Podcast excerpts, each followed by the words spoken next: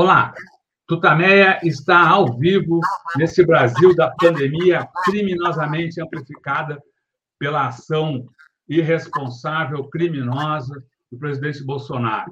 Estamos aqui nos nossos estúdios parentênicos, Eleonora. O Rodolfo. E do lado, do lado de lá da telinha, fala com a gente nessa noite o sensacional escritor, jornalista Fernando Moraes. Você já o conhece, é claro, mas daqui a pouco a gente já fala mais dele, começa a conversar sobre Lula, que está chegando aí, né? A gente botou ao vivo com Fernando Moraes e Lula, o livro. Né? É, mas antes a gente quer convidar o Fernando, a Eleonora e todos vocês. Fernando, dá para você fechar o seu microfone? Acho que está entrando.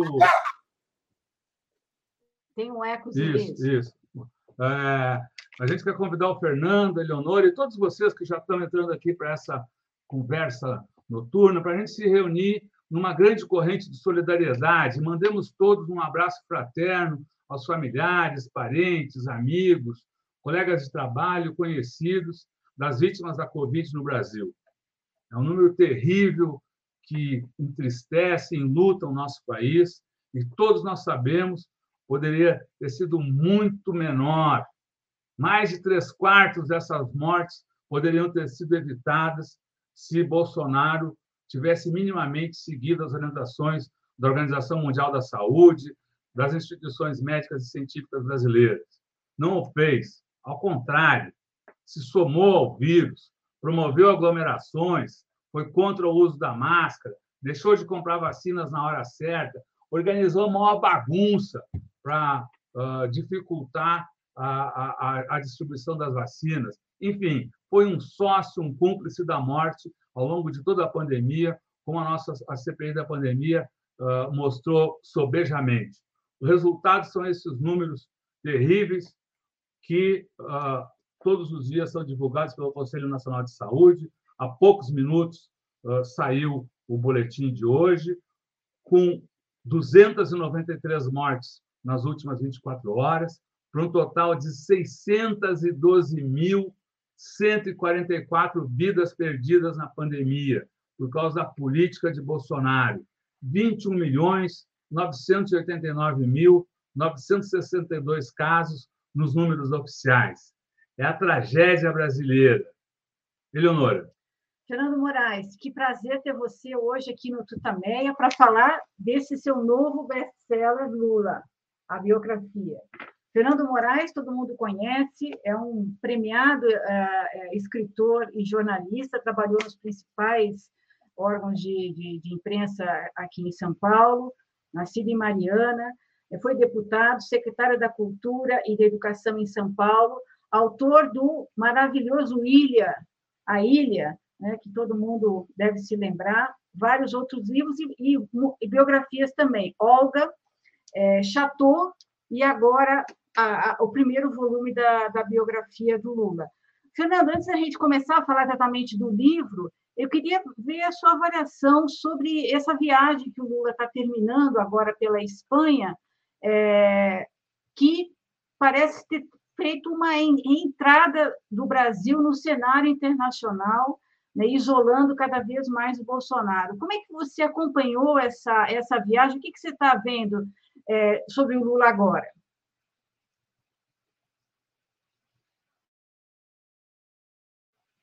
Você tem que ligar o seu som, seu som, ligar seu som. Isso, isso.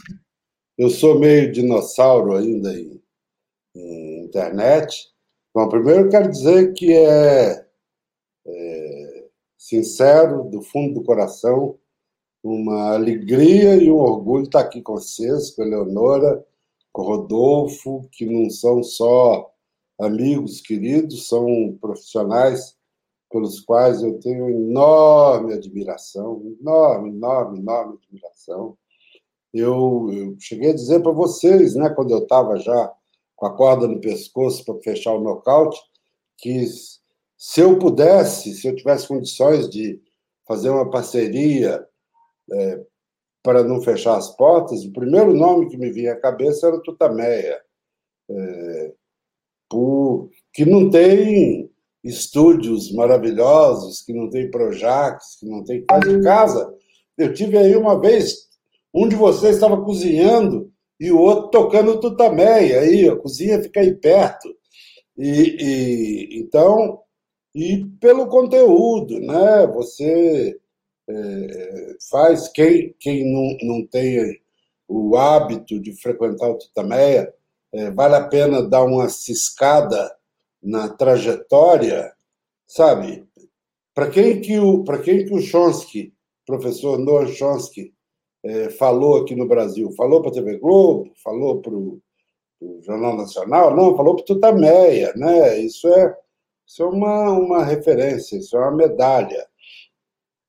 E é, o fato de vocês abrirem as entrevistas com essa denúncia, com essa é, a reiteração dessa brutalidade de que o país vem sendo vítima ao longo desses, desses já quase dois anos, estou me referindo especificamente à questão do, do, do coronavírus, e, e coronavírus, é, porque, na verdade, a tragédia já tem três anos, fez três anos agora, que é que foi a eleição desse fascínora, desse delinquente, que é o, o, o, o ex-capitão é, Jair Bolsonaro. É, Para mim é muito, muito bom estar aqui, muito, de verdade, é uma alegria, uma alegria. Entrevista, entrevista em geral, você fica com o pé meio atrás, dizendo, puta, mas isso é uma chatice falar com gente chata, com gente desinformada, com, gente que não sabe das coisas, você precisa explicar. Às vezes, outro dia eu falei do, do Marechal Lott, semana passada fez 66 anos da novembrada, quando o Lott abortou um golpe contra Juscelino.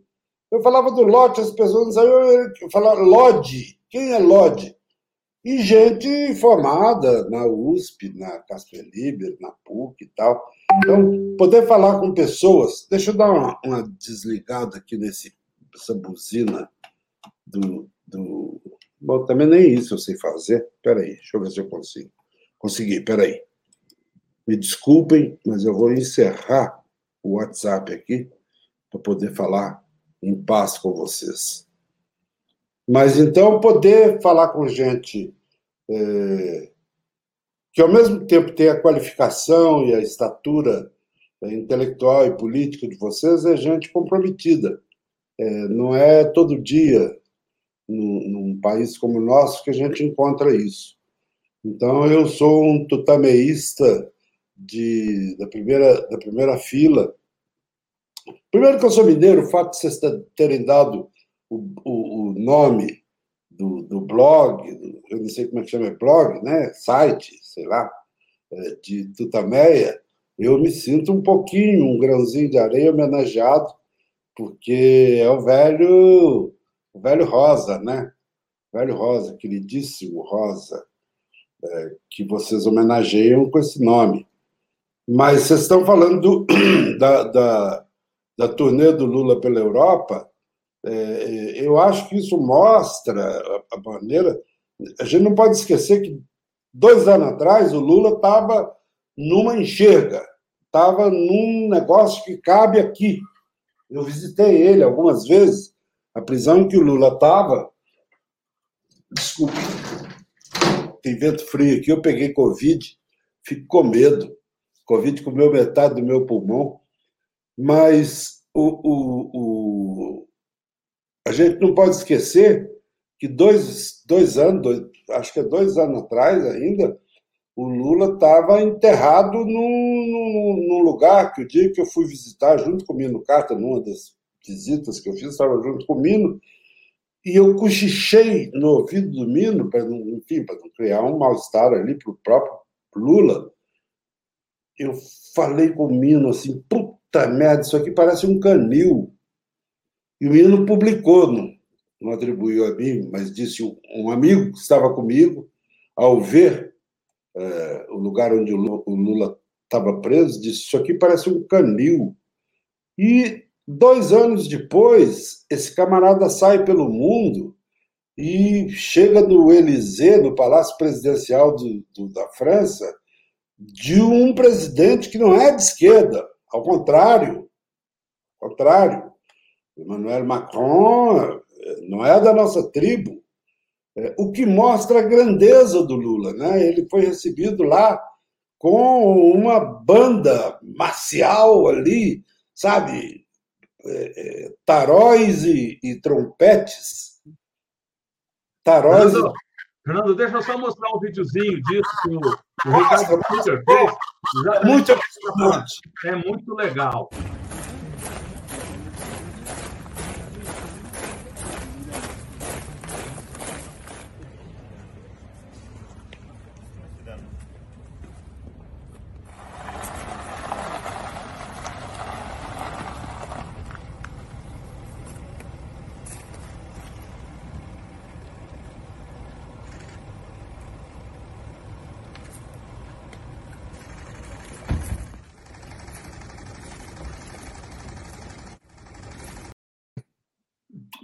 Olha só. Sabe, o outro, o genocida, semana passada teve na Itália e foi visto com a barriga aparecendo do lado de fora. Nos Estados Unidos, não foi na Itália. Nos Estados Unidos, com o cinto abaixado, assim com a barriga fora, só não apareceu o revólver, né? Que ele anda armado sempre. É, é, e, e, ali, como um jacu qualquer, é, e o, o Lula Olha, o, o Macron é apenas um exemplo, eu acho que o exemplo mais alto dessa viagem, é, sobretudo por não ser um presidente de esquerda, sobretudo por não ser um presidente não é nem social-democrata, não é nem socialista, e receber o Lula é, é, com essa deferência de chefe de Estado, um, um, um sujeito que estava preso até dois anos atrás, na Alemanha, o Lula esteve com, com, com o, o, o, o Scholl, é, que, que foi, foi é, é, é, dirigente da, do, do Parlamento Europeu e que atualmente é deputado pelo Parlamento Europeu e que é presidente da Fundação Friedrich Ebert, que é uma das instituições mais poderosas do, da social-democracia alemã, teve com, com o, o, o Stoll, que vai suceder a, a, a, a, Merkel como chanceler da Alemanha. Tem uma notícia aí que ninguém deu, eu não sei se eu vou estar sendo indiscreto aqui, mas anteontem, antes de ser recebido pelo, pelo Macron, o Lula é, foi recebido num jantar privado na casa do, do Mathieu Picasse, que é um banqueiro, é um jovem banqueiro de cinquenta e poucos anos, é, de família tradicionalíssima na França, e que é o atual dono do Le Monde, é, dono da, da Media One, dono de, de estações de rádio e dono de banco. E ele fez um jantar para homenagear o Lula sabe? É... Então você vai, vai, vai indo, vai indo. O, o, título que ele recebeu, bom, primeiro pronunciamento dele na Sciences Po, é, que é uma lição para o mundo, né? não é para nós, é uma lição para o mundo. mundo, ele ensinou. Você vê o sapateiro ali, Zé Maria Sapateiro, ex-premier é, é, espanhol, é, aplaudindo Lula, e não eram aplausos burocráticos, como dizia o, Nelson Rodrigues, é, é, aplausos sinceros. É, isso mostra a diferença do, do, que o Brasil deixou de ser e que eu espero que volte a ser é, é, com as eleições do ano que vem. Porque não é, isso não é fanfarronice, não é, não é exibição de prestígio.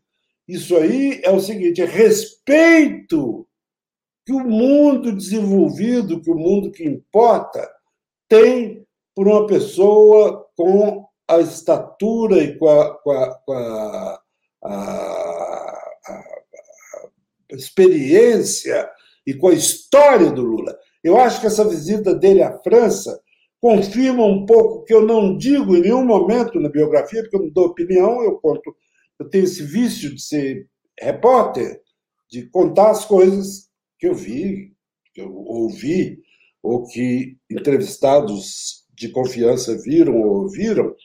É, então, eu não, digo, não disse no livro, mas digo aqui, é, o, o, o, o Lula deixou de ser apenas um grande político, um político histórico, que a gente não sabe se, se os netos da gente vão julgá-lo como uma pessoa maior ou menor que Getúlio Vargas, o Lula virou um fenômeno. O Lula se converteu num fenômeno. O Lula é um fenômeno internacional. É, tem, tem, tem, tem. Eu, eu, eu, eu, eu digo sempre que é um presente para um autor, um presente para os jornalistas, que os meus livros são livros jornalísticos, você ter um personagem como Lula para descrever. É, eu, esse livro era para ser um volume só, mas num dado momento eu tive o privilégio de assistir a crise, a tragédia que foi a, a, o golpe contra Dilma, é, que na verdade é um golpe. Se a gente der marcha ré, a gente está falando, certamente vocês falam muito para gente jovem, para entender o que está acontecendo no Brasil hoje, você tem que dar uma marcha ré e é 1954, o suicídio de Getúlio, sabe? Você tem que ir a, a, Novembrada, que fez aniversário semana passada, e nenhum jornal deu uma vírgula. O que, que é a Novembrada?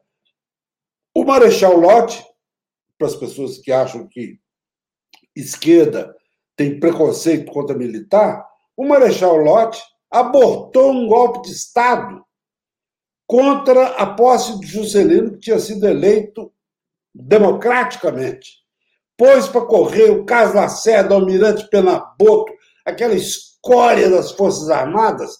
Lacerda foi se exilar primeiro na Cuba do, do Fulgêncio Batista e depois nos Estados Unidos. Passou a novembrada, ninguém deu uma linha. Se não fosse o meu miserável Facebook, o Facebook, ter feito uma pequena homenagem a ele ali, 10 linhas, 15 linhas, é mais para chamar a atenção da meninada. Olha, teve um milico importante na história do Brasil.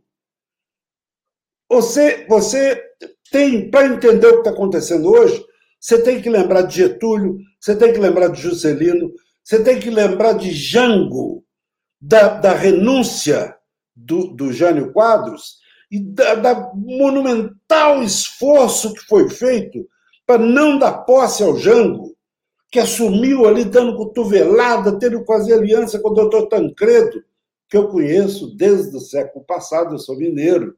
Cheguei a fazer campanha para o Tancredo, não me arrependo, porque era contra o Magalhães Pinto, para o governo de Minas. Não me arrependo, não. Mantenho, sustento. Passa pelo golpe contra o, o João Goulart, passa pela ditadura militar, passa pelo ato 5, passa pela tentativa de, de, de, melar o governo do Lula desde o primeiro governo, desde o primeiro. As pessoas acham que isso é recente. Desde o primeiro governo tentaram. Aí vem mensalão. O que não tem, você inventa. O que tem, você aproveita e multiplica o Lula se não só sai daquela tragédia que montaram contra ele, se reelege no auge da crise que estava destruindo a crise econômica, que estava destruindo a economia mundial, e que o Lula cometeu uma frase maravilhosa. Eu cheguei a começar a fazer um documentário que o título foi roubado da frase dele, dita para o Gordon Brown, é, é, é, primeiro-ministro, então primeiro-ministro da Inglaterra, que o Lula disse o seguinte: o Brown, é, isso o Gordon Brown disse para a imprensa na porta do Palácio do Planalto. Eles perguntaram como é que foi sua conversa com o presidente Lula. É, ele falou uma frase que balançou a minha cabeça, que ele disse o seguinte: essa crise não é responsabilidade dos pobres, dos pretos, dos latino-americanos, dos asiáticos, dos índios. Essa é uma crise dos olhos azuis. Claro que é uma metáfora, eu conheço muita gente de olho azul aí, que o próprio Lote, a quem nos referimos, era um homem de olho azul, mas é uma metáfora, que é o seguinte: essa é uma crise dos brancos, essa é uma crise dos ricos. Então, Eles vêm tentando derrubar o Lula. O Lula passou pela crise de 2008, que ele falou: Isso aqui é uma marolinha, e as pessoas acharam que era fanfarronice dele, e o Brasil saiu da crise melhor do que estava antes. Ele se reelege, vem mensalão, vem isso, vem aquilo. Então agora a tarefa é não deixar ele, ele eleger a sucessora. Ele elege a Dilma. E no começo a imprensa, as pessoas precisam é, é, é, ir atrás de arquivo. No, no começo a imprensa começou a envenenar a relação entre ele e a Dilma. E eu acho que ela chegou a ficar ali no momento de indecisão e chegou a fazer algumas coisas supondo que com aqueles gestos a, a, a, a, elite ia permitir que ela governasse, e começou a, a insinuar um distanciamento do Lula, mas percebeu a tempo, a Dilma não é boba, você pode chamar ela do que for, mas a Dilma não é boba, meu. A Dilma tem, tem hora de voo para pilotar jumbo. Ela percebe que aquilo é uma armadilha da elite contra o Lula, mas contra ela também, contra aquilo que eles dois juntos poderiam construir. E aí começa a guerra contra ela. Começa a guerra, uma guerra absolutamente sem quartel, uma guerra montada por quem? Não pode deixar de repetir isso um milhão de vezes. Uma guerra montada por setores, quando eu falo setores, é porque é o seguinte, toda generalização é, é perigosíssima porque eu tenho amigos no Ministério, no Ministério Público que são comunistas. Mas setores do Ministério Público, setores do Judiciário, setores da Polícia Federal, e por que, que eu falo setores? Porque tem gente da Polícia Federal decente que me ajudou, inclusive, anonimamente, a fazer esse livro. E, além disso, a massa, sem exceção, da grande imprensa sem exceção. O que a Globo, o Estadão, a Folha, o, o, o jornal Globo e a revista Veja, para pegar só os exemplos mais escandalosos, o que eles fizeram para dar o golpe na Dilma e para levar o Lula para a cadeia é inacreditável. Um repórter do Estadão veio me entrevistar, um pobre coitado, eu no fundo tenho pena. Porque eu, eu disse, ah, não, isso é um foca, eu disse na, na, na, na, na internet. Não, eu relevo essas bobagens que ele escreveu, porque isso deve ser um foca. E alguém me disse, não é um foca, isso não tem caráter. Esse cara não tem caráter. Então, eu disse para ele o seguinte, meu caro, o seu jornal, onde você trabalha e onde eu trabalhei durante 10 anos, seu jornal teve com Lula contra o Lula e a favor do Moro, um comportamento infinitamente mais indecente do que teve com Getúlio Vargas, que tomou o jornal da família Mesquita. Infinitamente maior do que teve com Juscelino Kubitschek. No fim do governo do Juscelino, o Estadão dizia que era a sétima maior fortuna do mundo. Quando Juscelino morreu, Dona Sara, viúva dele, teve que tirar quadro da parede para vender, para se manter é muito maior, eu disse para ele, a campanha que vocês fizeram contra o, o, Lula é muito maior do que a campanha que vocês fizeram contra o Maluf, da qual eu participei, porque eu era do Jornal da Tarde. Então, não me venham fingir, não me venham simular que vocês são independentes, que são isentos. Desculpem. Sequela de Covid. Não posso mais fumar. Não posso mais fumar, não posso fumar. Tem um, vai fazer um ano que eu não fumo um cigarro, um charuto, nem maconha pode mais. Nem maconha não permite. Mas então, há uma conspiração. Aí, quando eu estou escrevendo o livro, eu ouvia muito Lula falar nos palanques. Não, a Globo dedicou não sei quantos segundos contra mim. A Veja deu não sei quantas capas contra mim. A Folha, o Estadão, papapá. Eu falei, vou averiguar isso vou averiguar, vou entregar isso para profissionais. E sugeri à editora que a gente contratasse uma instituição do Rio de Janeiro, que é ligada à universidade, é uma instituição acadêmica, dirigida por acadêmicos, que se dedica a fazer, é essa aí, é isso, uma radiografia do comportamento dos grandes veículos de comunicação na guerra contra Lula e seu partido. Eu recomendo às pessoas que comecem a ler o livro de trás para frente, para saberem em que país estão vivendo. Eu fui lá, consultei as pessoas, é, é, é uma instituição conhecida como Manchetômetro, uma instituição absolutamente acadêmica, tem parceria com a CNPq, tem parceria com a Universidade Federal, com a Universidade Estadual, e, e, e eles estabeleceram um preço, eles vivem disso, de vender serviço. Eu achei que seria salgado demais, a companhia topou, a companhia, eu falo a minha editora, a Companhia das Letras, topou, e o que eles fizeram é um negócio inacreditável. Eu estou pensando em arrumar uma maneira, vou conversar na hora de passar essa, esse estouro do livro na vendagem, eu estou pensando em propor Luiz Vax a gente fazer um, transformar esse apêndice que Eleonora mostrou numa, num, num opúsculozinho, num folhetinho, para distribuir de graça na, na, na no metrô, para distribuir de graça na porta de fábrica, para dar para a CUT, para dar para o MST, para dar para o MTST, para eles saberem com quem que nós estamos lidando. Para botar na faculdade de jornalismo. Faculdade de jornalismo, para esses caras saberem. Porque é o seguinte, agora acabou de me ligar uma moça aqui do, do Jornal Globo, querendo saber a minha opinião sobre o negócio da pirataria. E eu, polidamente, eu, uma das poucas virtudes que eu tenho é a boa educação. Já dizia o Petit, falecido e querido Petit da DPZ, ele tinha um bordão curioso que ele falava: boa comida e boa educação farão do Brasil uma grande nação.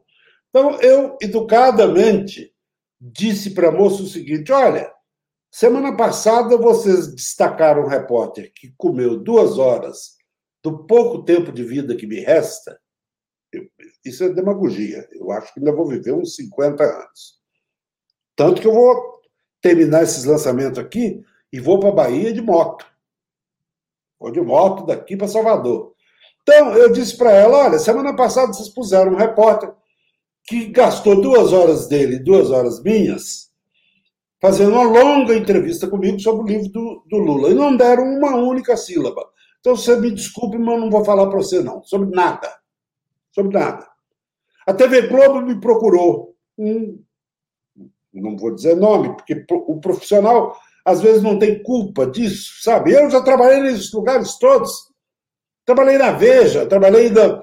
Eu fiz coisa para Globo, eu fiz roteiro para Globo, eu fiz é, é, é, minissérie sobre o suicídio de Getúlio para Globo, eu fiz reportagem até para o Silvio Santos. Sabe, eu fiz capa da Veja. Eu fiz capa da Veja com o Fidel Castro, lá, o retratão do Fidel Castro, matéria de 12 páginas, 15 páginas. Eu trabalhei 10 anos, 11 anos no Estadão, eu fui copy da Folha, então não tem. É, não se trata de ser contra patrão, não. Eu sei com quem eu estou falando. Mas eu tenho dito para as pessoas o seguinte: é, em qualquer lugar do planeta, em qualquer lugar do planeta, na boca do lixo onde a Folha está instalada, na marginal onde o Estadão está instalado, em Havana, em Washington, em Moscou, Imprensa está a serviço dos interesses e da ideologia de quem paga as contas no final do mês. Mas há uma diferença essencial. Uma coisa é nós três, você, Rodolfo, você, Leonor, e eu, vendemos tudo que a gente tem. Eu não tenho nada, eu tenho uma moto. Vale um dinheirinho, não muita coisa. Cada um vende uma coisa, a gente monta um jornal. Para defender o quê? Para defender as coisas em que a gente acredita. Então, seria uma ilusão supor que os Mesquita, que ajudaram a derrubar o Lula, que celebraram a, a, a prisão do Lula, que na hora de decidir entre o Lula e o Bolsonaro, eles deram um editorial dizendo decisão difícil, ou coisa semelhante. Isso Mas qual é a decisão? Escolha difícil. Escolha difícil. Agora, só na cabeça de um cavalo Eu nem vou dizer isso, porque os cavalos são muito inteligentes, mas só na cabeça do alcachofra, que é o único vegetal que eu saiba que tem miolo, só na cabeça do alcachofra pode passar a ideia que é uma escolha difícil entre o Lula ou o Haddad, no caso, e um celerado como o Jair Bolsonaro, que é um celerado. Esse sujeito não passa disso. Isso é um sujeito que veio da milícia e transformou o Brasil no país da milícia. Então, é, é, é, esse, esse capitulinho que você abriu aí do, do, do, do, do comportamento da imprensa é indispensável que as pessoas vejam para que saibam a quem o náufrago, para mim, o, o, o, Sérgio Moro é o náufrago do Gabriel Garcia Marques.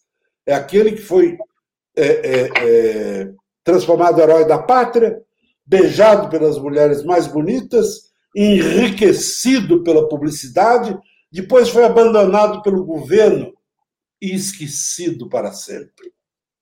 Até o fim do ano que vem, até as eleições, Jair, o, o Jair não, o outro, o Sérgio Moro, me confundo porque eles são caranguejos do mesmo balaio. Até o fim do ano, Sérgio Moro terá sido esquecido para sempre. Para roubar uma, uma expressão do, do, do Nelson Rodrigues, eu direi o seguinte: Sérgio Moro desaparecerá como se nunca tivesse existido. Então não vem com essa história de terceira via, não. Eu virei um velho, eu tenho 75 anos, eu virei um velho carbonário, incendiário e radical. Radical. E eu não perdoo. Gente que participou do golpe contra Dilma, eu não perdoo.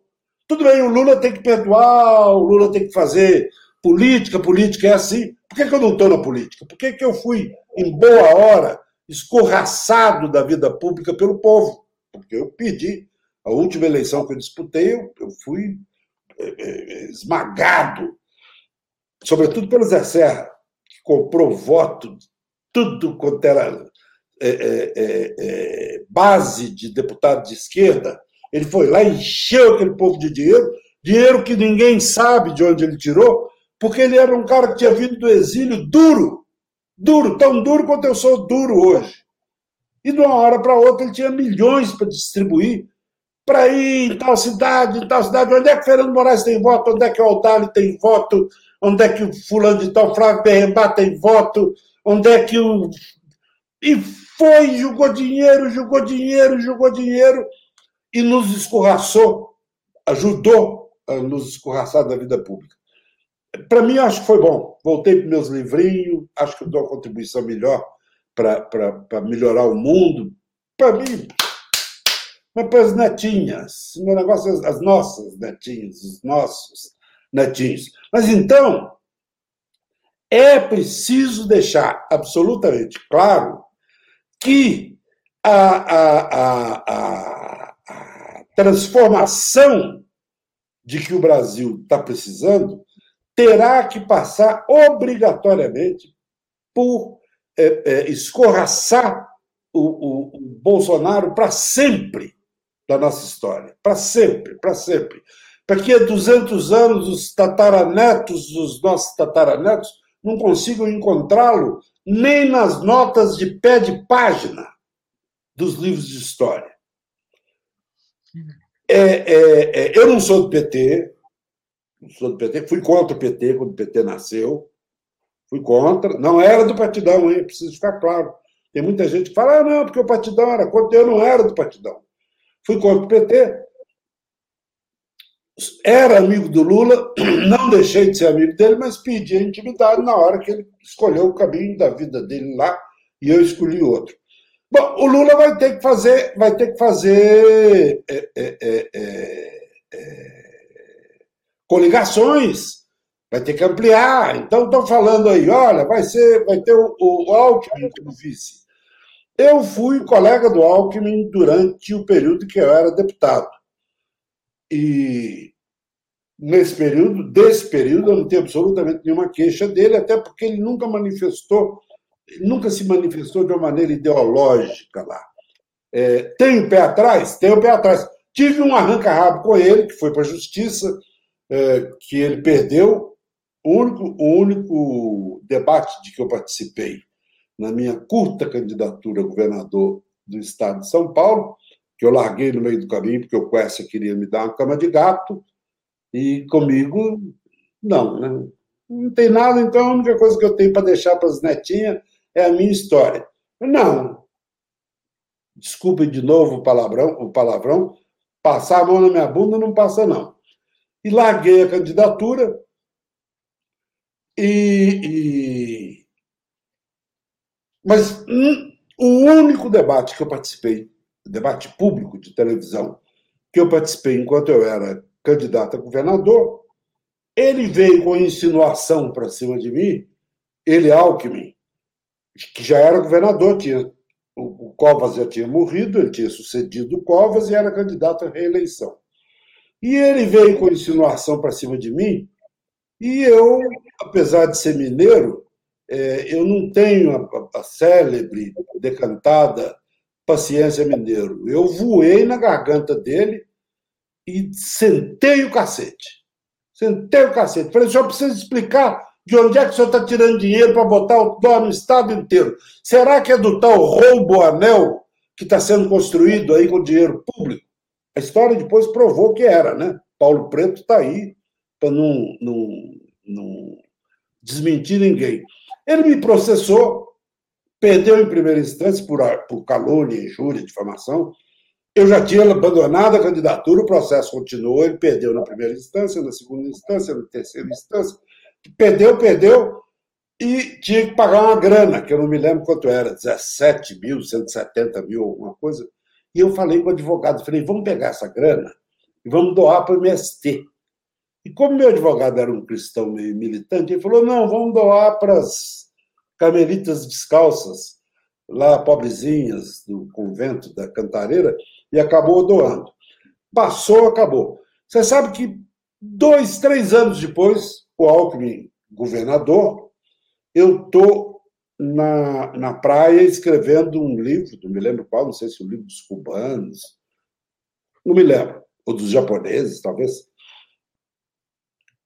Toca o telefone, um capitão. Capitão fulano tal, ajudante de ordens do governador, o governador quer falar com o senhor. Eu achei que fosse trote, mas atendi porque podia não ser, e era ele. Educadamente, para dizer para mim o seguinte: olha, eu queria que você soubesse que eu tenho uma enorme admiração por você, que a gente pensa de maneira diferente, o mundo que você quer é diferente do mundo que eu quero, mas eu não queria carregar essa, esse peso de ter processado você é, pelo que você disse na televisão. Então, queria que a gente zerasse as contas, queria que você me desculpasse, tal, uma coisa muito polida. Agora, é, isso absolve ele? Não, a gente não pode esquecer. Ninguém é, ninguém é, salvo poucas pessoas, não posso dizer ninguém. Ninguém é uma linha reta. A gente não pode esquecer que o mesmo sujeito que tem um gesto desse, que é um gesto civilizado, de ligar para o sujeito e dizer: olha, eu, eu não quero morrer sem me desculpar com você. Foi ele que inventou esse canalha, que foi ministro do meio ambiente aí, esse. Uhum. esse, esse... Isso, isso, que é um cara de ultra extrema, de extrema direita. O símbolo dele, da campanha dele para deputado federal, eram cápsulas de bala. É. Cápsulas de bala de fuzil, que era o que ele defendia para enfrentar a MST, para enfrentar as pessoas que estavam lutando por reforma agrária. Agora, é, se fizer aliança sangue puro, perde a eleição. Então, gente, nós estamos, nós da esquerda, nós somos de fato comprometidos com a transformação profunda da sociedade, nós estamos na sinuca de bico. Porque se a gente for apertar o Jararaca, o nosso Lula, e dizer, não, tem que fazer uma, uma, uma, uma, uma aliança puro sangue, seja dentro do PT, seja numa aliança para a esquerda, com bolos, com seja lá quem for. Eu pergunto o seguinte: o que, é que a gente prefere?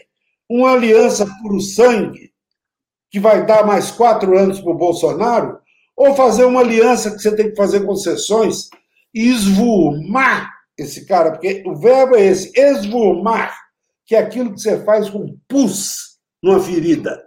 Esse sujeito é uma ferida que precisa ser exprimida para expor para fora o pus que ele, que ele botou nesse país durante esse tempo todo.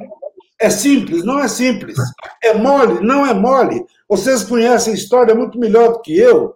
As grandes transformações que a humanidade viveu ao longo das, do, do, da era moderna Revolução Francesa, Revolução Russa, até a Revolução Chinesa e a Revolução Cubana foram construídas, que fizeram transformações efetivas na sociedade, foram construídas com muito sangue. Muito sangue, muito sangue. E é muito ruim isso. Você tem que matar seus vizinhos. Você tem que matar. Chega um ponto que você tem que matar seus ex-amigos. Sabe? Agora, você, você pega experiências como a do Chile, de Salvador Allende, que tinha esperança da construção do socialismo pela via democrática, via do voto, deu no que deu. Deu no que deu, deu no, no, no Pinochet. Agora, nós temos condição de enfrentar essa escória que não seja nas urnas? Não temos. Se tivéssemos, eu, apesar da idade, eu, eu tenho energia suficiente. É, se eu tenho energia para ir de moto para Bahia ou para o Chile, eu tenho para peitar essa cachorrada. Mas nós não temos. Como diz o Lula, como diz o Lula, eu tenho 76 anos, energia de 30, tesão de 20. É isso. A gente vai em frente. Mas, mas oh, Fernando, uh, uh, queria ainda uh, com, tendo como, como norte uh, a viagem do, do Lula agora esse périplo pela Europa, ah, a gente nota nos discursos dele parece ser uma má diferença de tom em relação a, a, a pontos anteriores. Ele está cada, cada tá firmemente anti-imperialista, firmemente denunciando a, a, a, estrutura das nações. Então, esse, esse me parece ser uma mudança na formação, na, na, até uma mudança política importante uh, no, na, na visão dele. Uh, outra, outra mudança recente, parece ser uma mudança recente, uh, foi a questão de assumir a, a, a questão da soberania nacional de um projeto nacional como central uh, no, na, na, luta política. Isso ocorre, eu diria, desde o final de 2017, início de 2018. Na campanha, na, na caravana pelo Sul, ele, ele uh, uh, recupera, eu acho que foi a primeira vez, recupera a imagem de Getúlio de forma escrachada. Então, uh, essas coisas são bem recentes. Você, no seu livro, no seu livro, dá muitas pistas sobre a formação política do Lula, coisas que influenciaram pra, nas várias visões, porque nunca não é o mesmo Lula, né? esse Lula, como é, como é que você, o que você pode nos dizer desse Lula novo desse Lula presente, que tem essa, essa que parece ter, pelo menos olhando de fora, parece ter uh, como norte esses dois pontos, anti-imperialismo e soberania nacional como centro de sua visão política, e que, que são pontos que uh, uh, o partido dele nunca teve como centro. Né? ou durante o. Não, não, não, era uma questão central para o partido, para o PT durante muito tempo.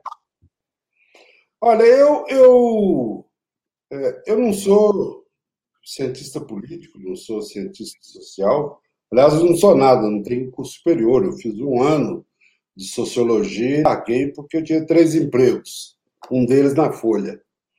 Trabalhava de manhã com o Vlado na TV Cultura, de tarde no Jornal da Tarde, de noite era cópia da Folha. Então não tinha tempo para ir à escola, larguei, fiz um ano, se tanto, sociologia, e, portanto, eu não sou pessoa qualificada para fazer grandes análises, grandes é, reflexões é, conjunturais. Mas eu tenho nariz, aliás, nariz muito grande. Eu, no, no sul dos Estados Unidos, eu sou preto, né? É, eu sou lá, eu sofreria perseguição. É, esse nariz é africano. Se for na, na Finlândia, Capaz das pessoas pararem na rua para olhar, olha que coisa engraçada o nariz desse sujeito. Mas então eu, eu, eu fui farejando com esse nariz africano aos poucos, a partir da prisão, a partir da prisão, por causa da prisão. E pelas leituras que ele fez na prisão. O Lula leu na prisão o que muita gente nossa, do nosso meio, não leu na vida inteira.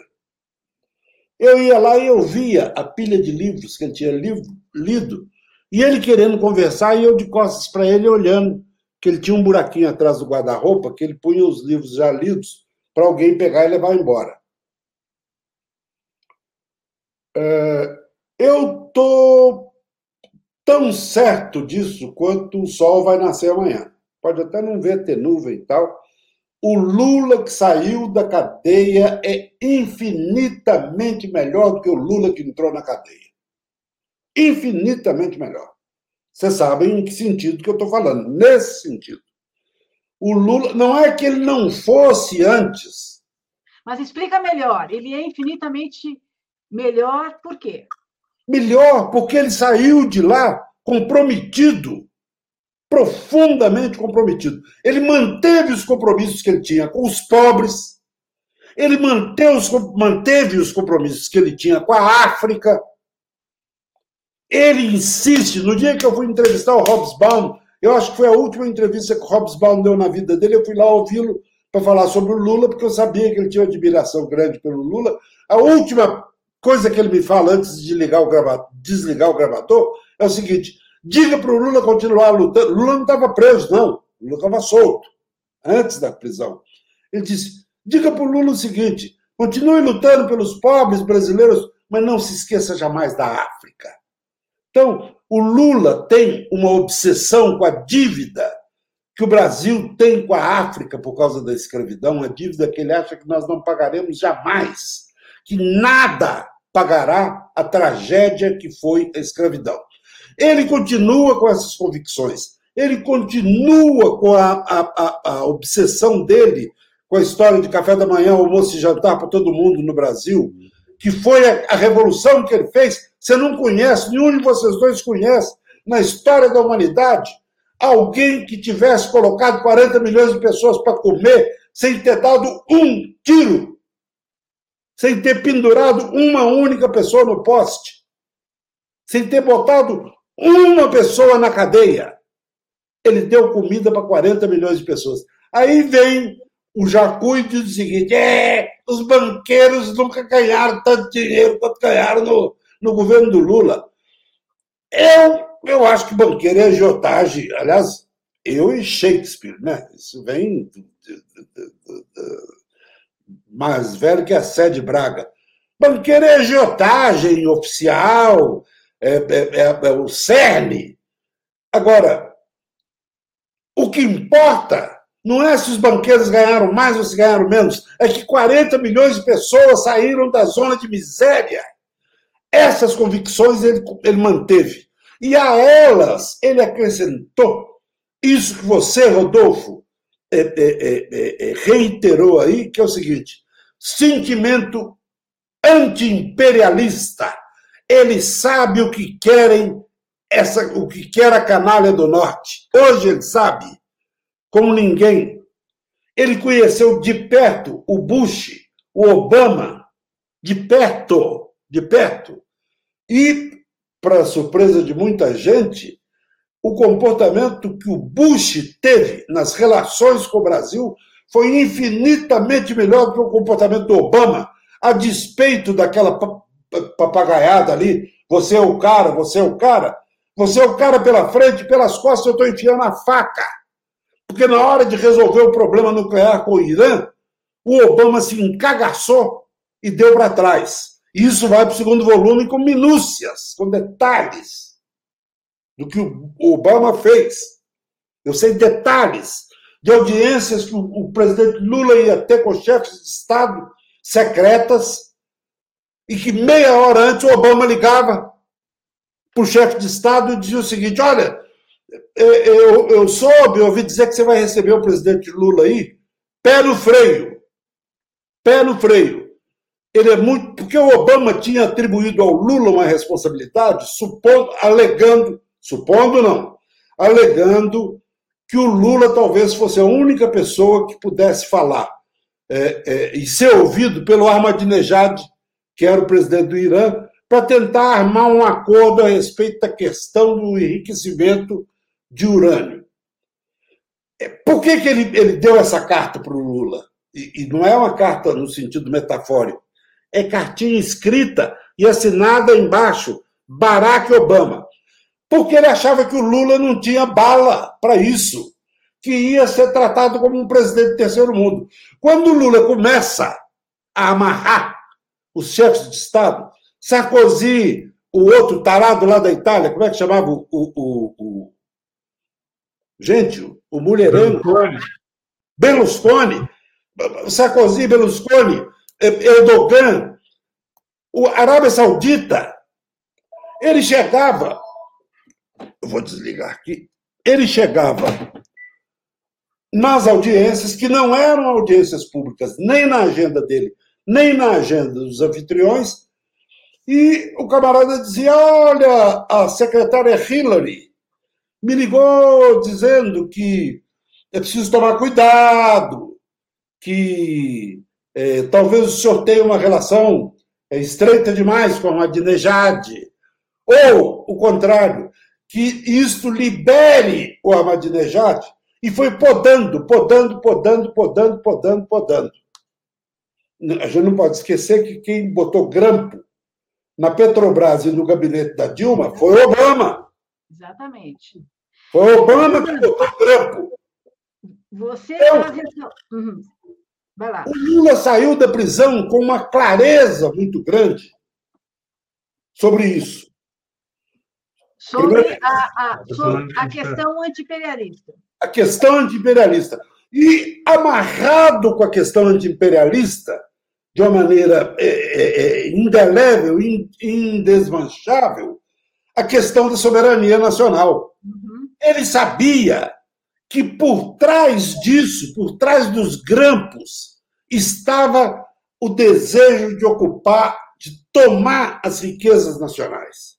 Então, o José Serra abre a porta, arromba a porta com a gazua é, é, é, parlamentar que é o projeto de lei que abre as portas do pré-sal, que era uma riqueza que ia salvar o Brasil. Eu, eu acho, eu defendo que é uma riqueza que vai salvar o Brasil, porque a gente toma isso de volta. Não vamos poder tomar da maneira mais eloquente, adequada, mais adequada, mas vamos tomar fazendo reforma da, da, da, da Constituição, elegendo deputado e senador para mudar a Constituição e acabar com isso. Então, ele saiu lá de dentro com clareza cristalina, transparente, da tragédia que é o, o, o papel do imperialismo e, sobretudo, do interesse do imperialismo, que é arrebentar a soberania de um país que tem 200 milhões de habitantes, que tem riquezas naturais que pouca gente tem, que tem o pré-sal, e é dessas contradições brasileiras, né? Os milicos da ditadura militar, que fuzilaram, que prenderam, que torturaram, eram nacionalistas. Eram nacionalistas. Quem, quem fez o mar de 200 milhas foi o presidente que mais matou inocentes nesse país, foi o Médici. Eu acho, eu tenho aí, por gostar muito da história do Brasil, de 30 para cá, eu tenho a convicção, cada dia se solidifica mais, que o último representante da, da, dos militares nacionalistas foi o Geisel, que é o pessoal que vem do tenentismo, alguns passam pela coluna Prestes, a gente não pode esquecer, uhum. o Deus de Farias, que chegou a ser ministro dos milicos da ditadura militar, Cordeiro era da coluna. Então, é, é, é, a morte do Geisel é uma morte simbólica, que é outro assassino. Apesar dos.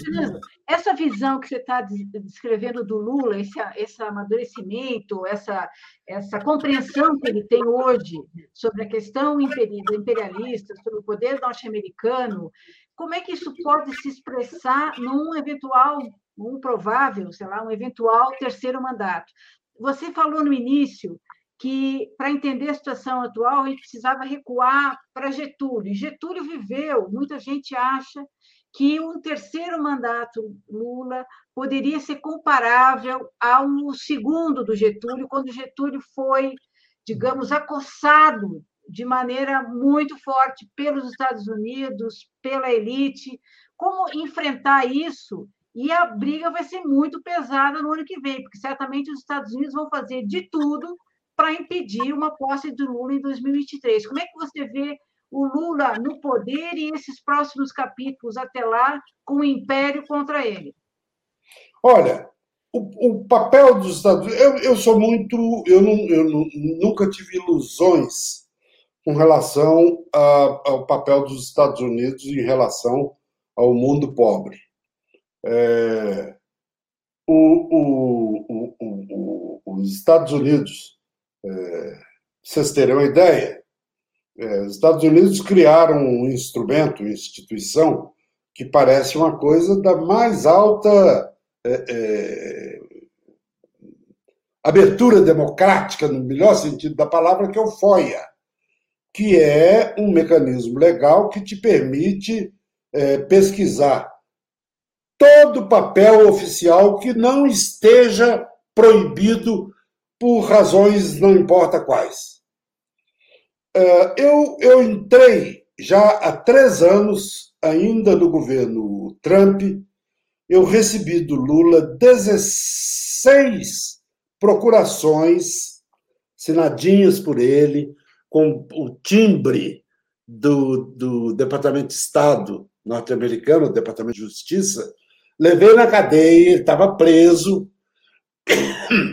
Ele assinou as procurações para eu pesquisar no FOIA, por interesse de um pesquisador norte-americano que está me ajudando,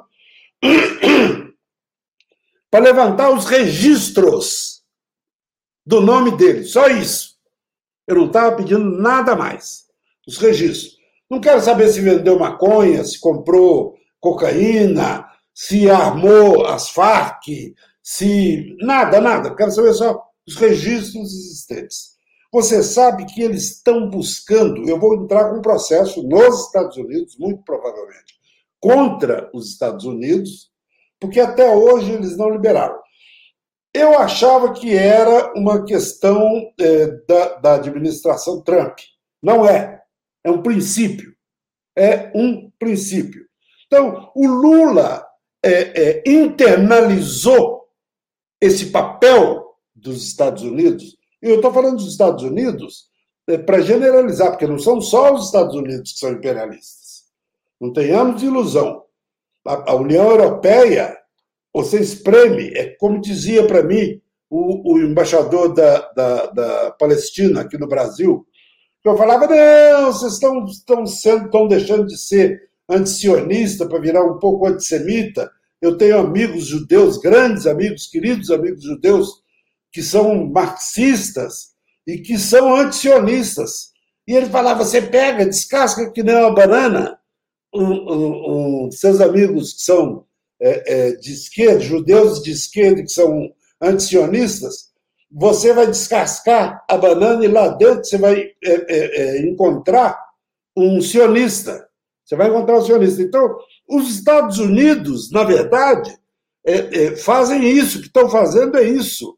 Eles alisam esse, esse idiota desse, desse Biden, que é um, é um pateta, não passa de um pateta, inimigo.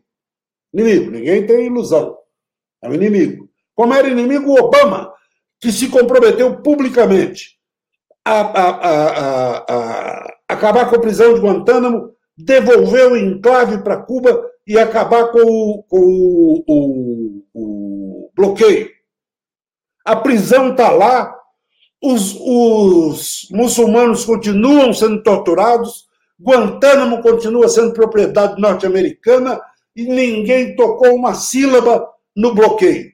E o, o, o, o Biden, o primeiro ato do Biden na área de relações exteriores, quando ele assumiu, foi dotar 20 milhões de dólares para a extrema-direita cubana fazer agitação dentro de Cuba.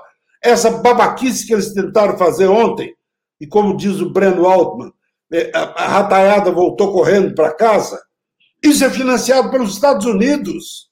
Mas não é que é financiado é, dinheiro escondido da CIA. Está publicado no diário oficial deles. Está publicado, é um negócio tão, tão hipócrita, tão cínico, que ele dotou a primeira medida do, do, do Biden na área de relações exteriores. Dotar 20 bilhões de dólares para a democracia em Cuba. Você sabe o que é a democracia? Derrubar a revolução. Derrubar a revolução que salvou minha vida. Eu, eu, eu, eu, eu infartei em Cuba. Eu, eu peguei Covid no avião, na ida para Cuba, cheguei lá, descobri que o Covid tinha comido metade do meu pulmão e que eu tinha infartado. Os cubanos me salvaram. Fiquei dois dias na UTI e 15 dias no hospital, hospital comum. Bastava olhar as pessoas, os, os pacientes que estavam lá, não tinha nenhum capa preta, nenhum general, nenhum dirigente partidário, era gente que nem eu, gente, sabe, cubano de sandália havaiana. Os cubanos salvaram a minha vida graças a um serviço de saúde que essa canalha americana quer destruir. Quer botar lá plano de saúde. Quer botar lá essas T aqui no Brasil, que eu não sei nem o nome, porque eu não tenho plano de saúde mais. Mas então, eu não tenho ilusão. E o Lula, voltando ao nosso queridíssimo Jararaca, o Lula internalizou isso. Agora, o Lula é suficientemente esperto para saber que se ele disser isso na campanha, ele perde a eleição. Se ele disser na campanha que ele vai ser um presidente anti-imperialista, ele perde a eleição. A esquerda vai espelhar, nós vamos espelhar, vamos. Uma vez eu peguei o doutor Tancredo, meu querido doutor Tancredo, no último comício da campanha dele, pelas indiretas, pelo colégio eleitoral, ele fez um comício na Praia de Boa Viagem, em Recife, montou um palanque gigantesco, porque na hora que as pessoas percebem que o cara vai se eleger, dinheiro entra que nem, sabe?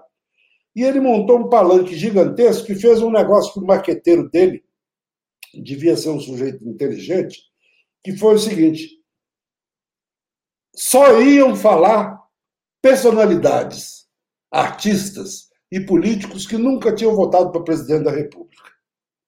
E ele ia encerrar o comício. Então, eu fui chamado para falar porque eu nunca tinha votado para presidente e era deputado aqui em São Paulo e tal. E antes eu catei ele num canto e falei, doutor Tancredo, o senhor me conhece há muito tempo, eu distribuí santinho para o senhor quando o senhor foi candidato a governador de Minas em 1960 contra o Magalhães. O senhor perdeu, mas eu ajudei na medida da minha. Eu tinha 12, 13 anos, 14 anos. E eu queria perguntar uma coisa para o senhor. O senhor já falou de reforma agrária, o senhor falou disso, falou daquilo. O senhor não falou em reatar relações com Cuba. O senhor sabe que isso é uma coisa muito cara para nós de esquerda, que temos a Revolução Cubana como referência, e ele com aquela coisa dele de enroscar a gravata, e ficar mordiscando ela assim. Ele falou: meu filho, tem certas coisas que se a gente falar, a gente não faz. Se eu falar isso agora, Maluf ganha a eleição. Então, nós vamos fazer, mas não pode prometer. Tanto é verdade que o Zé Sarney herdou o governo dele e sem que ninguém esperasse, Sarney reata relações com Cuba. Então, guardadas as diferenças, guardadas as proporções, guardado o abismo que separa uma situação da outra e um personagem do outro, o Lula não é o Tancredo, e a situação de hoje não é a de 1985, é, eu estou convencido de que se ele disser em público o que está dentro do, da alma dele, do coração dele, ele não se elege. E tem um, um outro ingrediente que eu acho que contribui para a esperança da gente. Eu nem diria para o otimismo, mas para a esperança de que seja um governo transformador nessa direção a que o Rodolfo se referiu. ele tem 76 anos. Agora, ou ele, ele já fez o, o suficiente para entrar para a história, mas agora, ou ele entra para a história, que nem aquele poema do Juan Hellman sobre o Fidel, história, arreganha suas portas, tá para entrar o cavalo. É, é isso. Ele vai chegar um momento do governo dele que ele vai ouvir de algum lugar alguma versão do Juan Hellman dizendo o seguinte: história arreganha suas portas, está para entrar a jararaca. É isso, é a minha esperança, mas não é só esperança, é um pouco de convicção.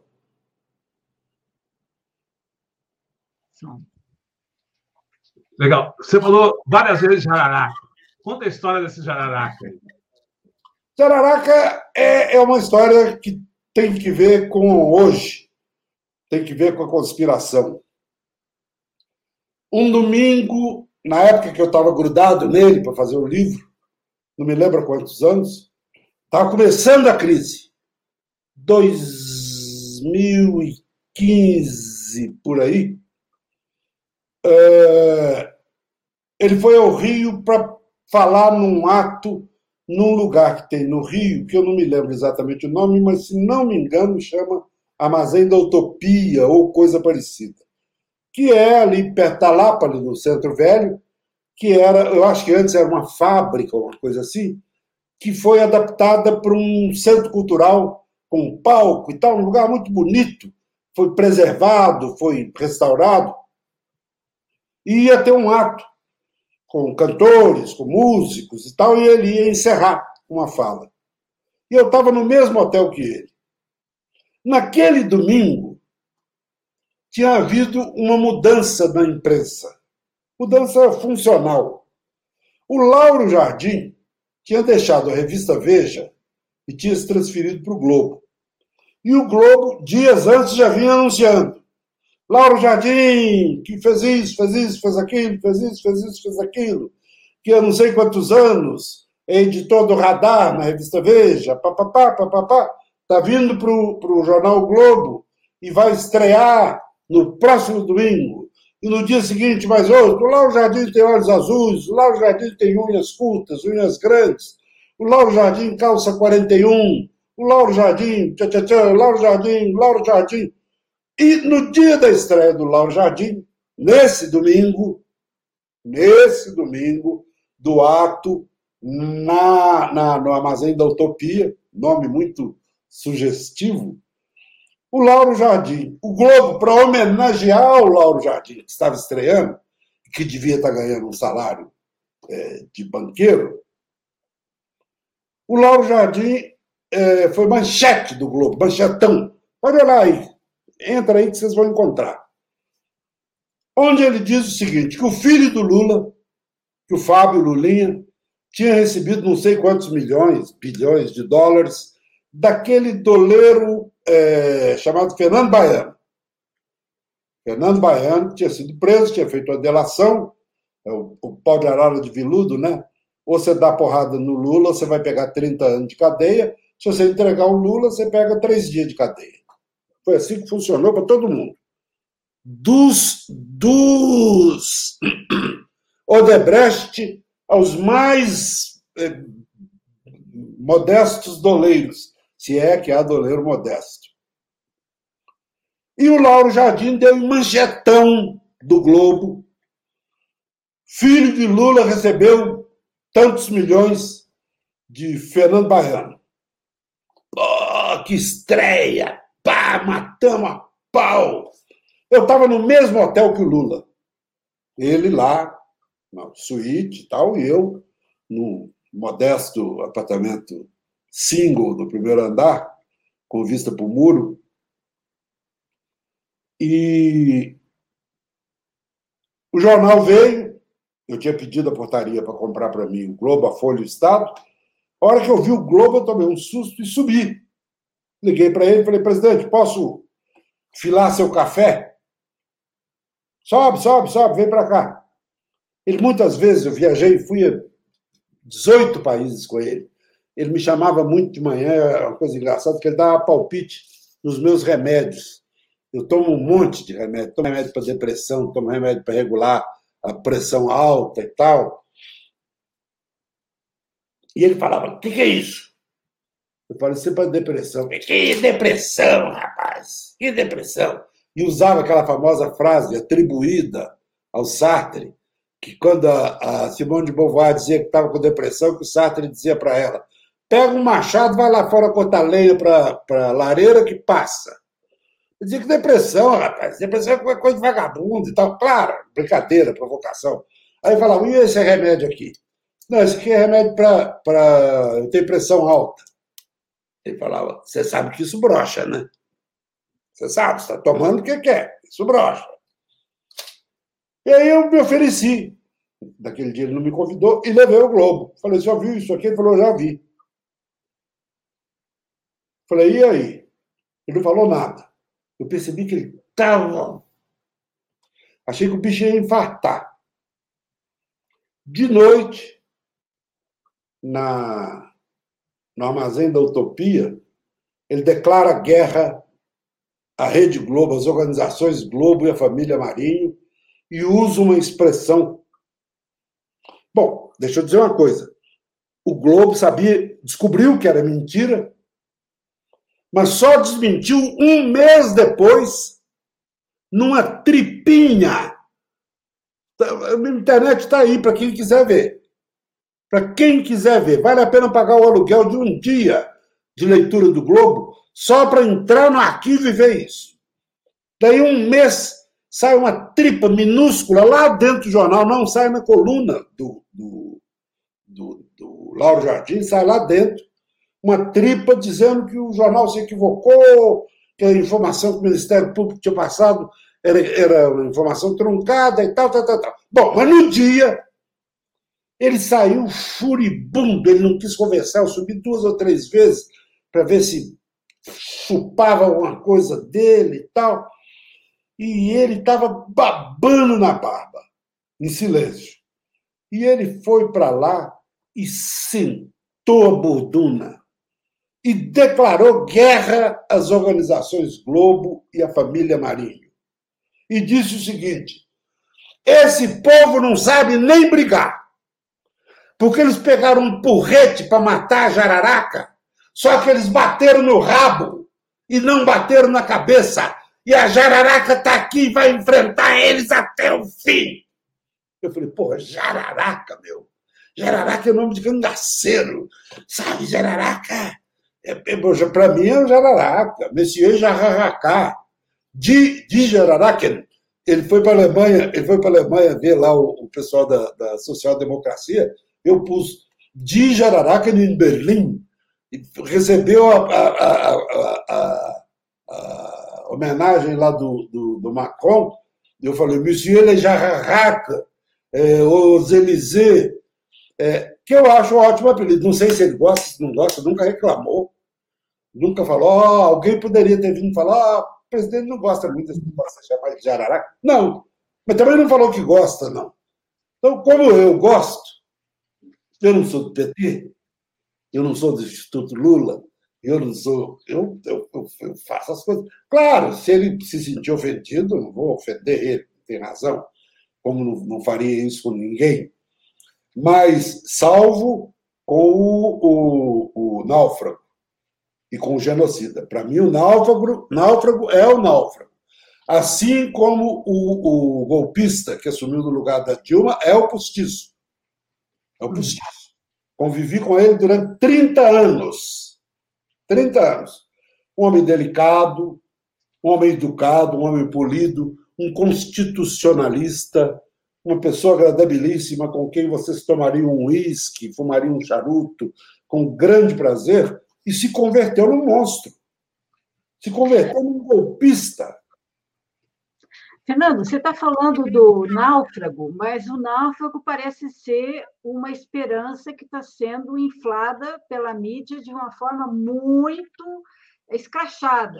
Como é que você prevê que o Lula vai se comportar em relação à mídia?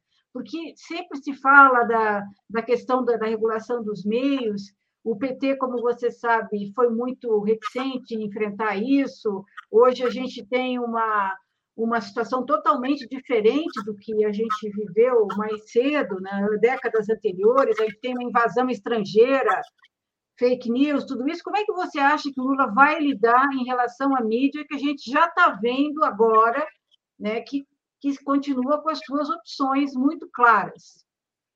Bom, em primeiro lugar, se essa, primeiro que esses jornais aí, vocês dois, Eleonora, sobretudo, sabe muito melhor que eu, esses jornais chegaram ao fim. O Estadão contratou o coveiro da Veja para enterrar o Estadão, né? Ele vai, vai carregar na biografia o, o, o, o boi mate, o sepultamento da Veja e o sepultamento do Estadão. Estadão acabou. Mesquita ali não, não sabe, tem que pedir por favor para conseguir um crachá para entrar lá dentro. É, essa mídia confesso que não me assusta. Me assusta o dinheiro. Isso me assusta. Me assusta a forma como eles vão utilizar o dinheiro na internet. E é, eu acho que é um erro monumental do PT não enfrentá-los nesse campo, porque o PT tem quadros para isso. Alguns dos melhores, dos maiores especialistas em TI que eu conheço do Brasil, em tecnologia de informação, de informática, são ou petistas de carteirinha ou são ativistas, são simpáticos ao PT. Eu estou falando do, do, do, do Carlinhos Secone, que é hoje membro do, do, do, do Comitê Gestor da Internet no Brasil. Estou falando do evangelista, professor da Unicamp, estou falando do, do que foi é, é, é capa preta lá da, dessa área, quando Lula assumiu a presidência. Adalto, não, Jesus, Covid. Covid lambe um pouco da memória.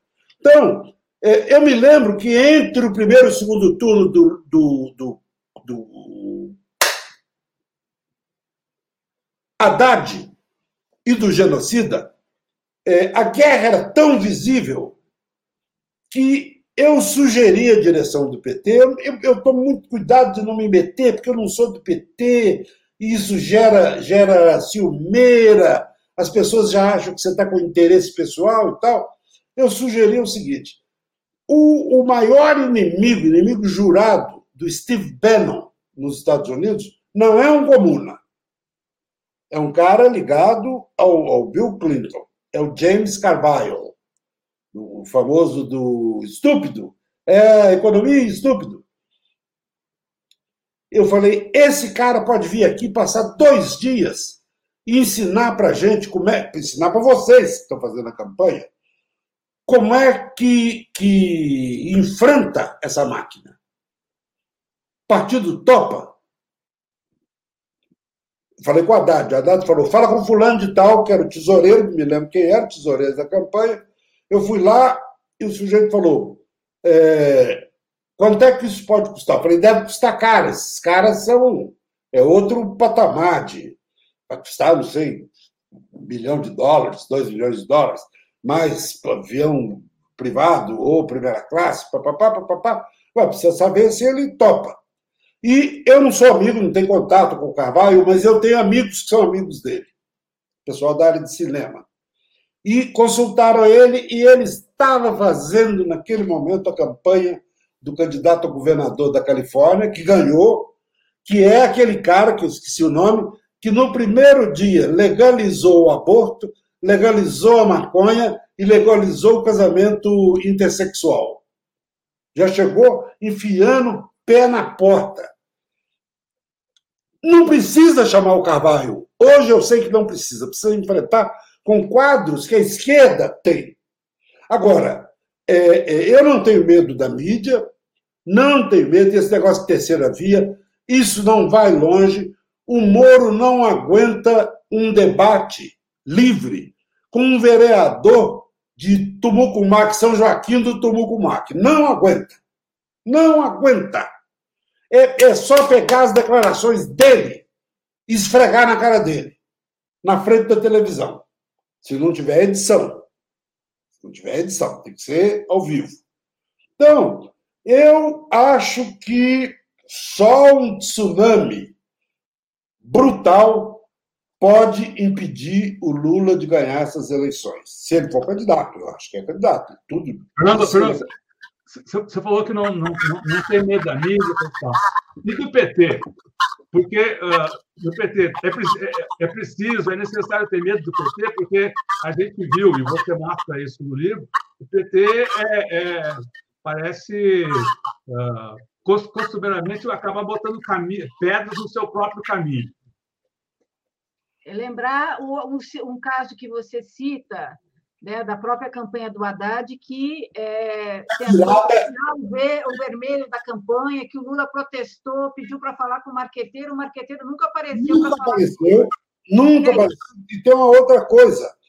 Foram pedir ao Lula, mais especificamente ao Paulo Okamoto, que é, é linha dura, lulista, é, raiz, como eles dizem hoje, foram pedir ao Lula o mailing ao, Paulo o mailing do Lula, que tem não sei quantos milhões de nomes, para começar a mandar é, é, mensagens com essa inflexão menos vermelha, meio azul, tal. E o Paulo Okamoto, que a gente conversa com ele, parece que é um sujeito, sabe, discreto, asiático, baixo perfil. Paulo Okamoto disse: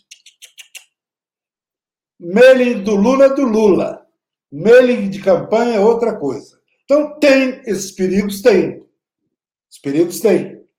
Vocês viram agora um incidente que aconteceu na direção do PT. É, não é o caso de a gente discutir aqui quem tinha razão e quem não tinha razão, da nota da, da Comissão de Relações Internacionais saudando as eleições, a reeleição do Daniel Ortega na, na Nicarágua. É... Bom, em primeiro lugar, é o seguinte: o secretário de Relações Internacionais do PT, é, até onde a minha vista alcança, nunca saiu de Minas Gerais. Nunca saiu. Ele tem assim. Uberlândia, tudo bem, sabe? É, governador Valadares.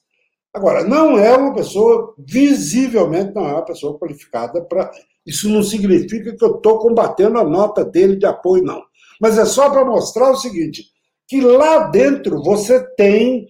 É, é, é, que obrigou a, a, a Glaze, a dias depois, puxar a orelha dele em público. Dizer, ó, essa nota não representa o pensamento do, do partido e a direção do partido não foi consultada. Isso numa, numa questão que, para consumo político doméstico, pode causar dano aqui e ali, mas não é, é, não é essencial. Imagina você na hora que a vaca estiver indo para o brejo, na hora que o pau estiver comendo, o que, que pode acontecer? Eu acho que falta ao PT é, é, é uma, é uma avaliação é, arbitrária e talvez meio, meio inadequada. Eu acho que falta ao PT um pouquinho dentro, na medida do, do, do possível, do velho e bom centralismo democrático. Sobretudo pelo fato de que o PT foi um partido inovador, inovador na história da esquerda mundial, que foi o fato de aceitar frações, de aceitar tendências oficialmente. Então, tem grupos lá dentro que tem pensamento próprio, que tem, tem, tem orientação própria e que, dependendo do número de filiados que tenha, tem assento ou no, no, no, no Comitê Nacional, como é que chama na, na, na, Assembleia Nacional deles, e às vezes até Diretório Nacional.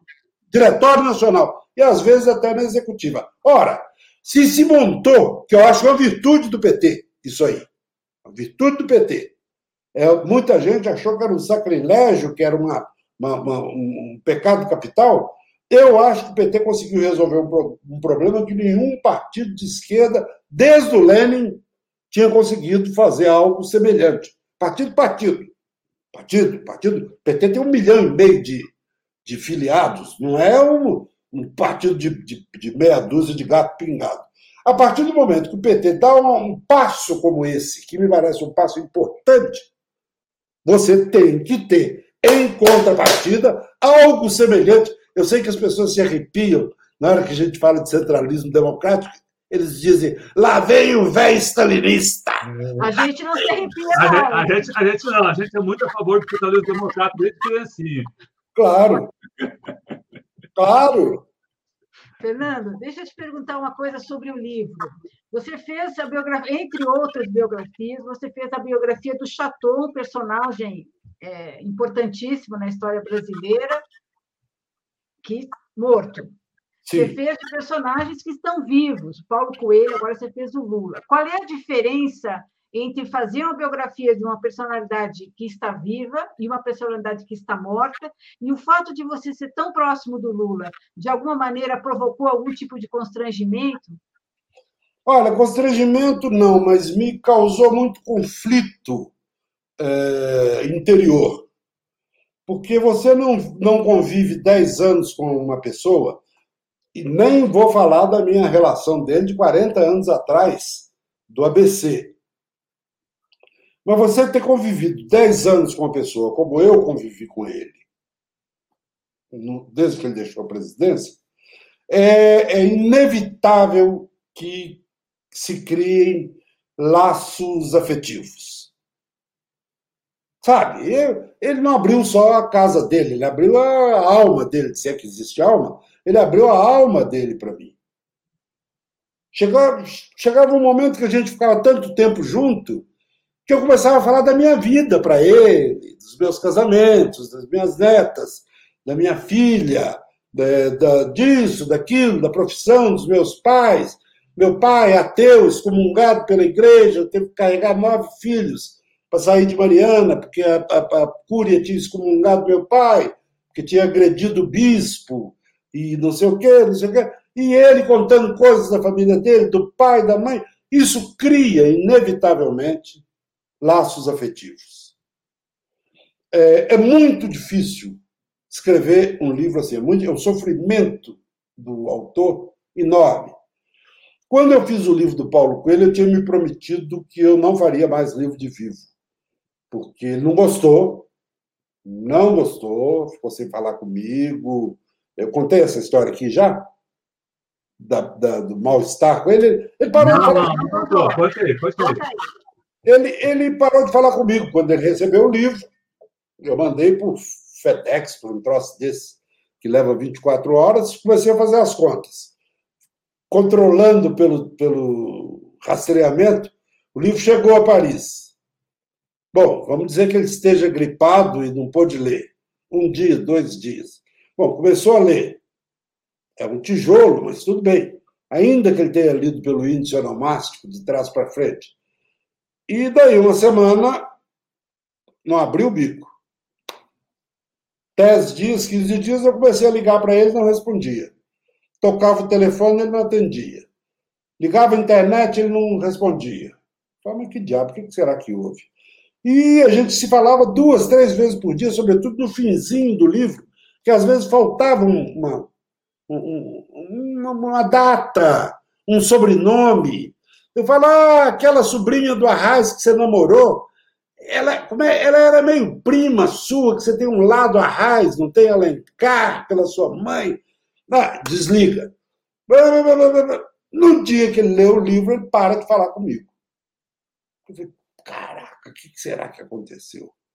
Fiquei preocupado, porque, de alguma maneira, é um, um pouco a minha reputação que está em jogo, porque ele pode dizer, ó, isso aqui está cheio de mentira. E eu falei, eu vou enfrentar a onça, vou cutucar a onça com o dedo.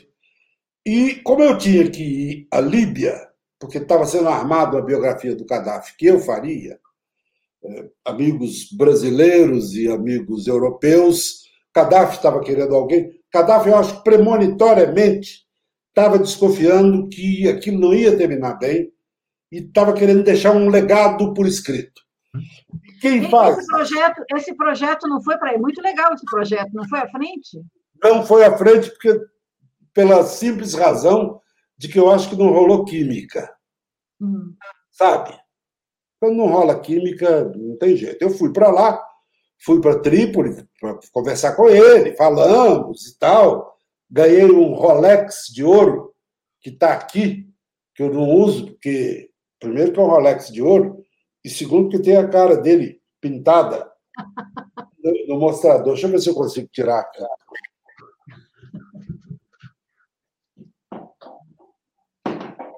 Não, está grudado na parede. É. Mas como não tinha voo, não tem, não tinha voo direto do Brasil para Trípoli, eu tinha que fazer uma escala na Europa, eu escolhi Paris. Por quê? Porque eu vou bater na casa do bicho, do bruxo. E fui lá e pop, pop, pop. Eu sabia o número do código do, do apartamento, que eu frequentava muito lá. E apertei, subi e bati na porta da casa dele, tomou um susto, como se ele tivesse visto um fantasma. Opa! O que, que houve? Falei, nada, eu vim aqui saber é, por que, que você não fala mais comigo. E aí ele abriu a porta e falou: Olha, entra, vem tomar um café, vem tomar um drink. Que, vamos conversar. Ele acabou, para resumir, ele acabou confessando o seguinte: que ele tomou um susto muito grande quando ele leu o livro, ao se ver no livro. Depois, tempos depois, ele confessou isso para o El País Espanhol, foi fazer o perfil dele e perguntou do livro, porque o livro tinha sido publicado na Espanha. E ele repetiu isso. Ao terminar de ler o livro, eu fiquei escandalizado ao ver que aquele cara que estava ali escrito naquelas 800 páginas tinha sido eu. Porque o Paulo deu uma guinada em todos os sentidos, mas fundamentalmente na questão espiritual, religiosa, ele abandonou o satanismo e voltou ao cristianismo de ir à igreja todo fim de semana. Ele me levava à igreja. Ele me levou a Fátima, ele me, ele me obrigou a comprar uma, uma, uma vela da minha altura. Ainda bem que eu não sou que nem o Franklin Martins, que mede 2,5 metros, porque senão eu, eu teria que gastar uma grana. Ele me obrigou a comprar uma vela dessa grossura, da minha altura, para lá da, da, da, cova da Iria, lá em, em Lourdes. Em Lourdes. Uh, passou. Passou, com o tempo passou. Hoje a gente tem relações boas. Agora que o Lula fez essa viagem para a Europa, eu tentei armar um encontro dos dois, não deu certo, porque a Suíça, ele está morando na Suíça atualmente, a Suíça não estava na agenda do Lula, seria muito complicado para ele e tal. Olha, eu, eu confesso que eu não sei o que, que o Lula. O Lula levou um livro. Na escada do avião, a Companhia das Letras montou um exemplar para ele antes de mim. Montou um exemplar para ele e ele levou o livro. É, eu não sei se ele leu, não sei se gostou ou se não gostou. Agora, com todo o respeito que eu tenho por ele, que todo mundo sabe, respeito até formal, ele, depois que virou presidente da República, eu voltei a chamá-lo de senhor. E aí me acostumei hoje, mesmo sozinhos, os dois, sentados numa mesa de café da manhã, eu não chamo ele de você mais. Chamo de Lula, chamo de senhor. É, com todo esse respeito por ele, é, eu espero que ele goste. Mas se não gostar, não tem importância, porque eu não fiz para ele o livro. Eu fiz para o leitor. Eu fiz para os leitores. Eu fiz um livro para contar para os leitores. Dentro dos limites óbvios do trabalho de um jornalista com um personagem, é, é, eu, eu, eu a opinião dele, claro, tem importância, mas não é essencial, porque eu não escrevi para ele. Não escrevi um livro para o Lula ler. Eu escrevi um livro para as pessoas lerem, para vocês lerem. Para o cara lá de São Joaquim do Tumucumac comprar e ler. Informar... então, você, você fala um pouco disso no, no livro e já falou para a gente nas, oportunidades que nós tivemos a honra de tê-lo aqui anteriormente, mas conta para o povo aí uh, um pouco sobre a história, a arquitetura desse livro, como é que, como é que surgiu e, e, o, o, e como se desenrolou. Eu lembro que em 2018, quando a gente Acho que foi uma das primeiras vezes que a gente assim, por Natal está saindo o livro. Olha, esse livro. Conte um pouco a, a história desse, desse livro. Eu queria ter feito esse livro em 2002, quando ele ganhou a eleição, porque eu, na verdade, queria fazer um negócio parecido, inspirado, não é parecido, inspirado, no projeto do James Schlesinger, é, que, que era um pouco ghostwriter do Kennedy, era amigo do Kennedy, é, frequentador da casa, dos passeios de barco, aquela coisa toda. E quando Kennedy ganhou a eleição, eles combinaram que ele, Schlesinger, ia, e que era um cara que escrevia muito bem, escrevia muito bem, podia ser um grande jornalista se quisesse. É, ele começou a conviver para contar, o projeto dele era contar o bastidor da presidência dos Estados Unidos, o subsolo, o chamado making off da presidência, que micou porque o destino levou embora o Kennedy. Era isso que eu pretendia, fazer um livro, eu me mudaria para Brasília e faria um livro contando o que é um peão de mão calejada virar presidente de um país conservador, com, na época, 180 milhões de habitantes, e ele pulou fora. Ricardinho Couto foi o primeiro a me dizer: tira o cavalo da chuva. Não vai topar, não é nada contra você, ele é seu amigo, gosta de você. O ABC está muito presente na cabeça dele. Só, tá bom, bora tocar, fiz outra coisa, não sei o que, que eu fiz. Quando ele foi reeleito, eu voltei à carga com ele já. Encontrei com ele em algum lugar e ele pulou fora. Disse que não, não queria. Não quer, não quer. Tá bom. Eu convivi muito pouco com ele nesses oito anos, porque ele. ele porque eu, eu sou muito pouco palaciano, eu não gosto. Eu acho que isso também foi uma das coisas que me afastou da política, é a dificuldade que eu tenho desse solenidade, esses rapapés. Eu não gosto nem de usar sapato, terno, gravata, sabe? Se frequentar palácio. Então eu não, não, não, não rompemos, nunca houve nada, nenhum atrito, nada, nada, nada entre eu e ele.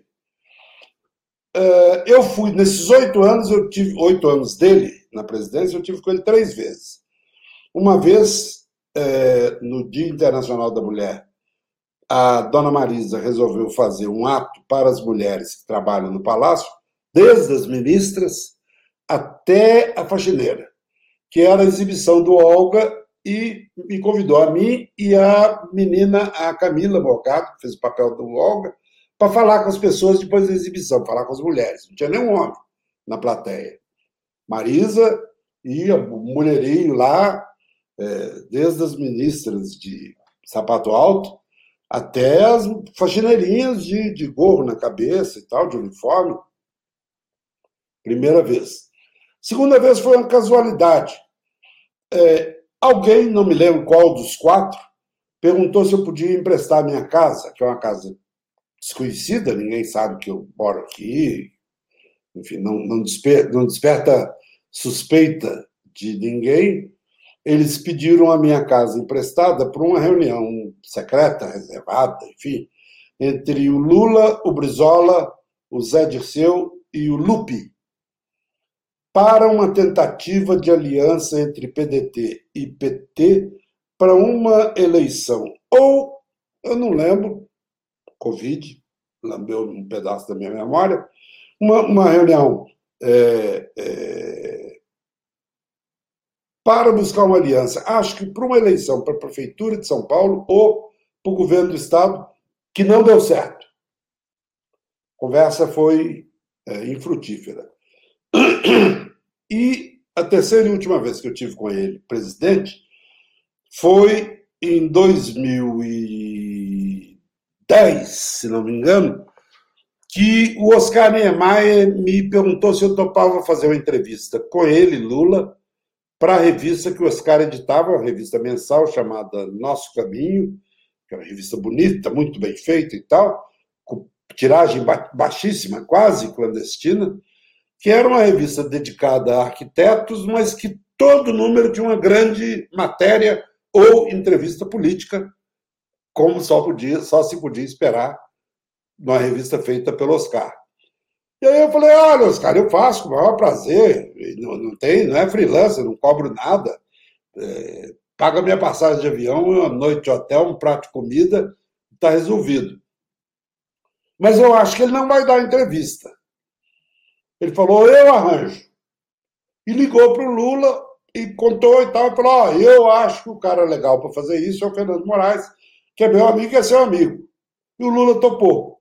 Eu fui para lá, paletó e gravata, todos os dentes escovados, é, sapato preto, e, e ele me deu um furo nacional.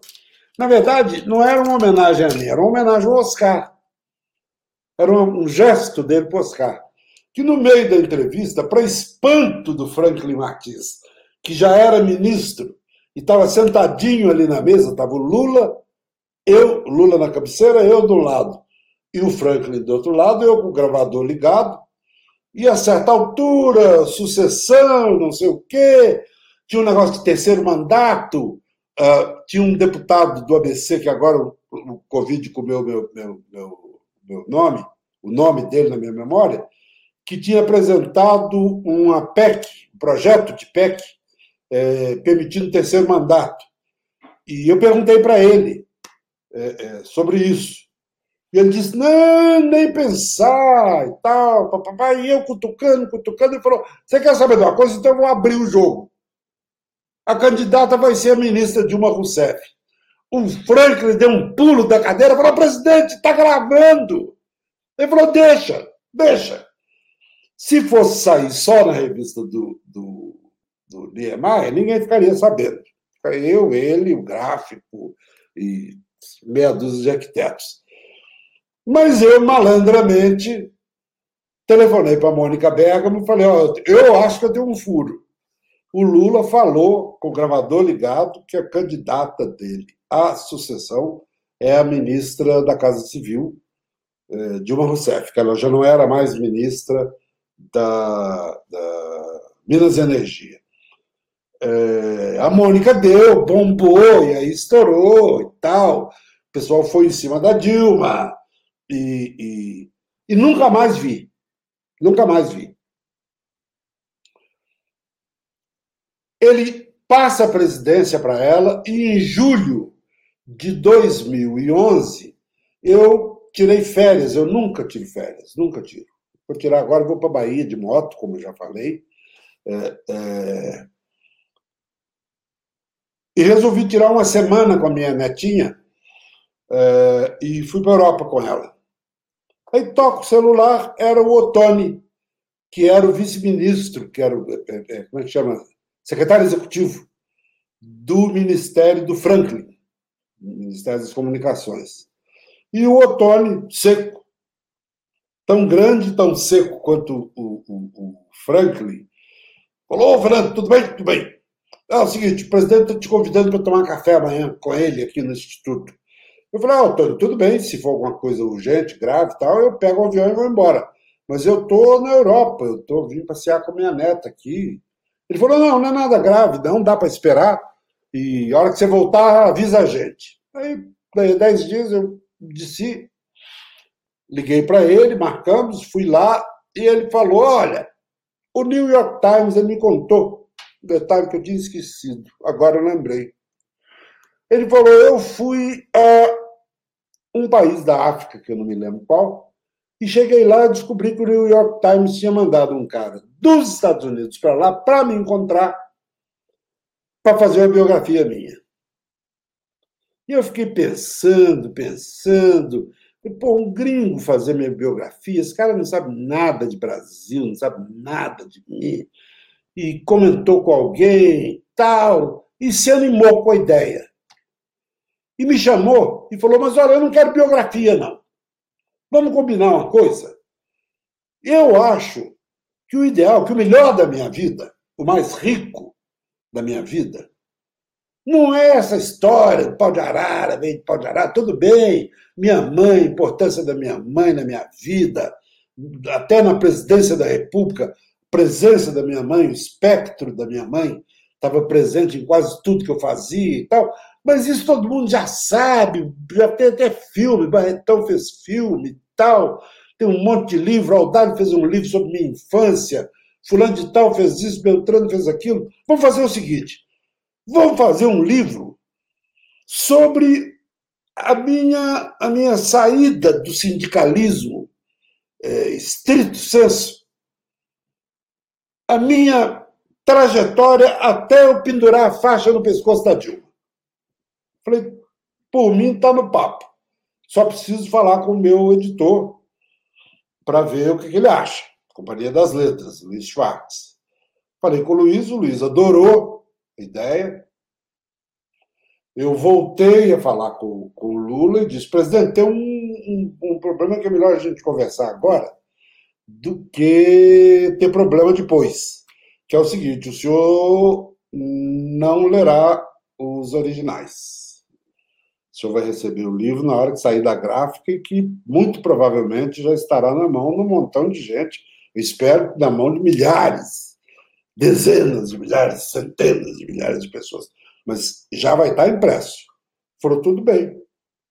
Ao contrário do ACM, quando eu fui propor ao ACM fazer a história dele, ele adorou, achou muito bom. Primeiro ele achou que eu ia cobrar dele. Ele falou, quanto vai custar? Eu falei, isso não é problema do senhor, isso é problema da Companhia das Letras. Ele falou, ah, mas o senhor tomou um avião, veio de São Paulo até aqui, alguém está pagando isso. Alguém está pagando seu hotel. Eu falei, chama-se Luiz Schwartz, que está pagando isso. E aí, estava ótimo, está muito bom, tem muita coisa, muito papel guardado, muita lembrança, eu anoto muitas coisas e tal. Uh, e aí eu falei com ele, mas ó, senador, ele era senador governador? Senador. Senador, tem um pepino, que eu acho melhor a gente descascar agora. Eu lembro do meu pai dizendo que é preferível ficar amarelo cinco minutos do que vermelho para o resto da vida. Então vamos resolver agora, que é o seguinte: o senhor não vai ler os originais, só vai ler o livro impresso. Ele saltou de banda. A gente estava sentado numa mesa no apartamento dele de Brasília, e ele tirou o paletó, pendurou o paletó na cadeira, ele levantou, a gente estava o tempo todo sentado, um e o outro, ele levantou, enfiou a mão no bolso e começou a andar sozinho, dentro do apartamento, de um lado para o outro, olhando para cima, olhando para os lados, sentou de novo e falou assim, olha, vamos fazer o seguinte, me dá aí uns 10, 15 dias para eu refletir, e a gente volta a conversar. Eu falei, dancei. Dancei. Isso é uma maneira educada de dizer, não tem papo. Para minha surpresa, daí a 15 dias ele me liga e diz, com aquele sotaque, ele me chamava de senhor o tempo todo. Nove anos me chamando de senhor. Doutor Fernando, vamos começar? Falei, vamos. Falou, o senhor prefere vir a Brasília ou ir a Salvador no final de semana? Eu, se o senhor quiser a minha opinião, eu prefiro que o senhor vá a Salvador, que eu tenho um cozinheiro lá, o Gago, que dizem que faz a melhor muqueca de siri mole da humanidade do hemisfério sul. E eu mando o Gago preparar uma para o senhor. Falei, então é Salvador. E comecei a gravar com ele. E gravei durante nove anos, e aí ele foi se encantando comigo. Sobretudo depois que ele leu o Chateau, que ele disse: Olha, eu fiquei muito impressionado com um comuna como o senhor, desse jeito.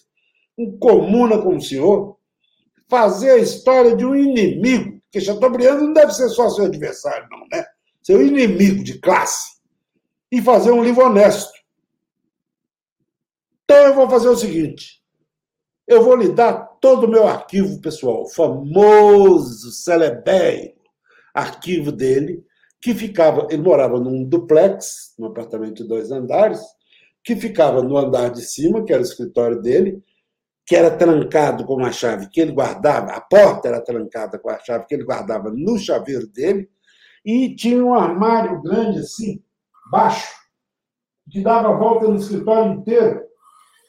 E você abria as portas, tinha pastas penduradas com nominhos, nominhos de pessoas 90% dos afetos dele.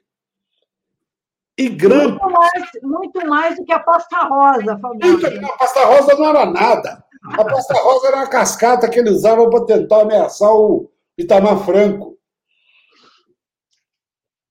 Nome por nome, inclusive uma coisa que ele me contou e que eu não sabia, que ele gravava todos os telefonemas dele. Todos os telefonemas. Com quem quer que fosse. Se você, Leonora, ligasse para a secretária e dissesse: Eu sou Eleonora, trabalho na Folha, queria fazer um perfil ou entrevista e tal, tal, tal, tal. Na hora que a secretária transferia a linha, Eleonora já estava na pasta. E ele falou: Eu vou abrir isso para o senhor. E aí o que, que eu fiz?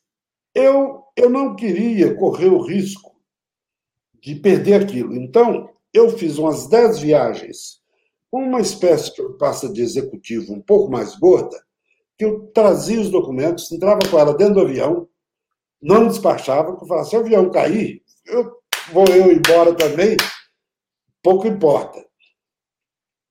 Trazia para cá, digitalizava. Por quê? Para não levar em lugar público para digitalizar em Salvador.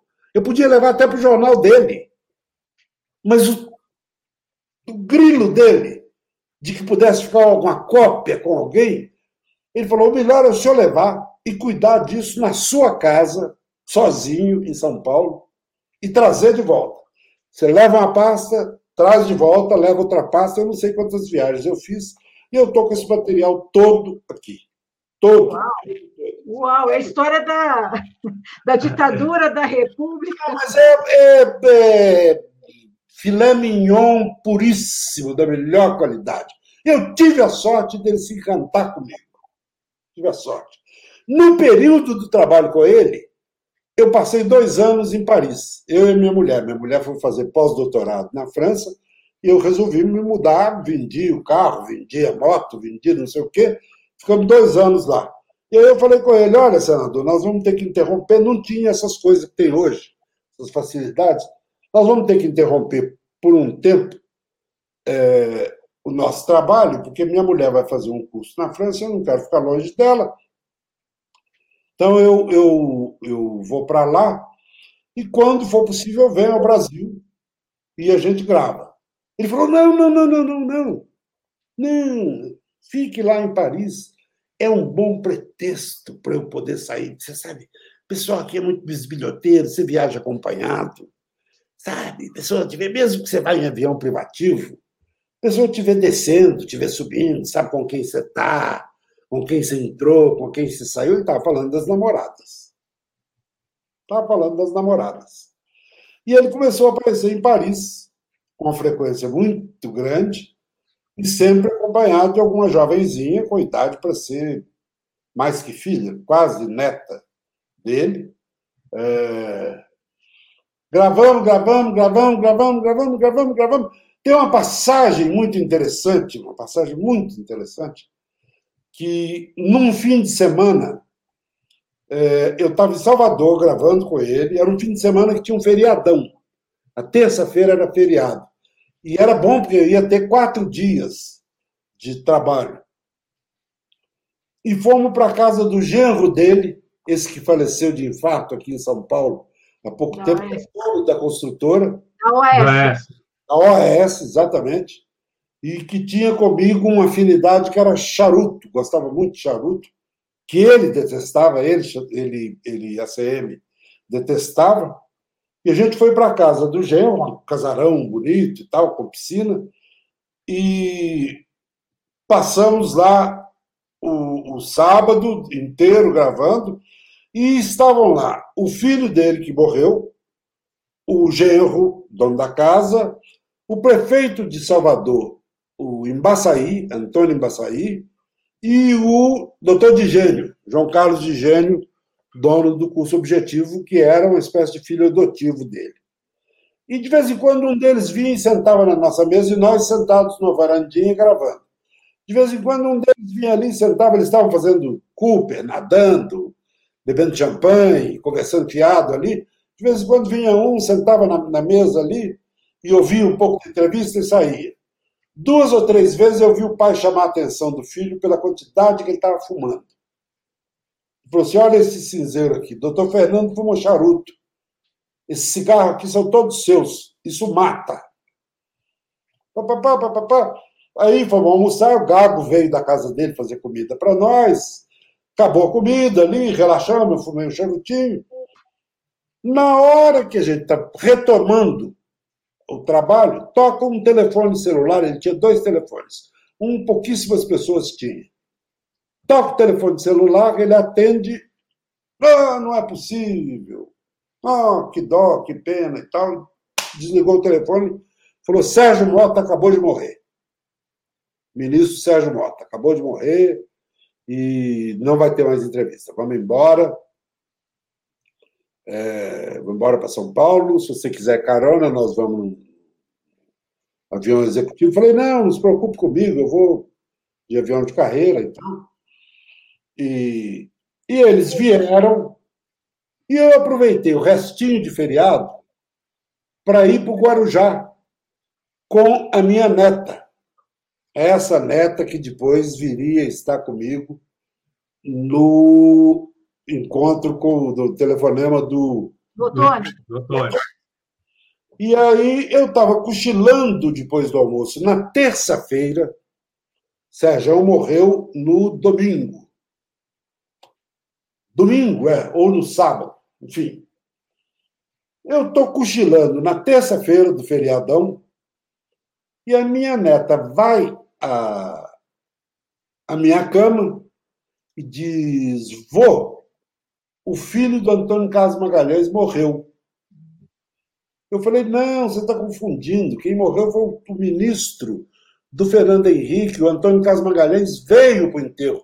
Ela falou: não, vô, eu acabei de ouvir, a televisão está dando aqui o tempo todo. Eu fui lá, o, o Luiz Eduardo tinha morrido em Brasília. É, eu tentei ir a Brasília, eu tentei ir a Brasília para acompanhar a, ida do corpo até Salvador, mas não dava. Fui direto para Salvador e ele estava sendo velado na Assembleia e eu fui ali, meio dando carteiraço, ó, sou biógrafo, sou biógrafo e tal, e consegui chegar na sala onde ele estava, sala da presidência da, da Assembleia, sentado ao lado de Dona Lúcia Flecha de Lima, e pela primeira vez em muitos anos de convívio, eu vi Antônio Carlos Magalhães descomposto, descabelado, com o rosto inchado de chorar. E ele me viu, ele ficou muito feliz de eu ter vindo de São Paulo para, sabe, ele adorava aquele filho, adorava. Ele tratava os outros filhos com indiferença profunda, profunda. A mulher, a filha. E ele se levantou, e aí tem uma particularidade. Quando eu comecei a fazer o trabalho com ele, o meu pai, que não tinha nada a ver com ele, nada, nada nunca tinha se visto na vida, mas tinha uma coisa em comum.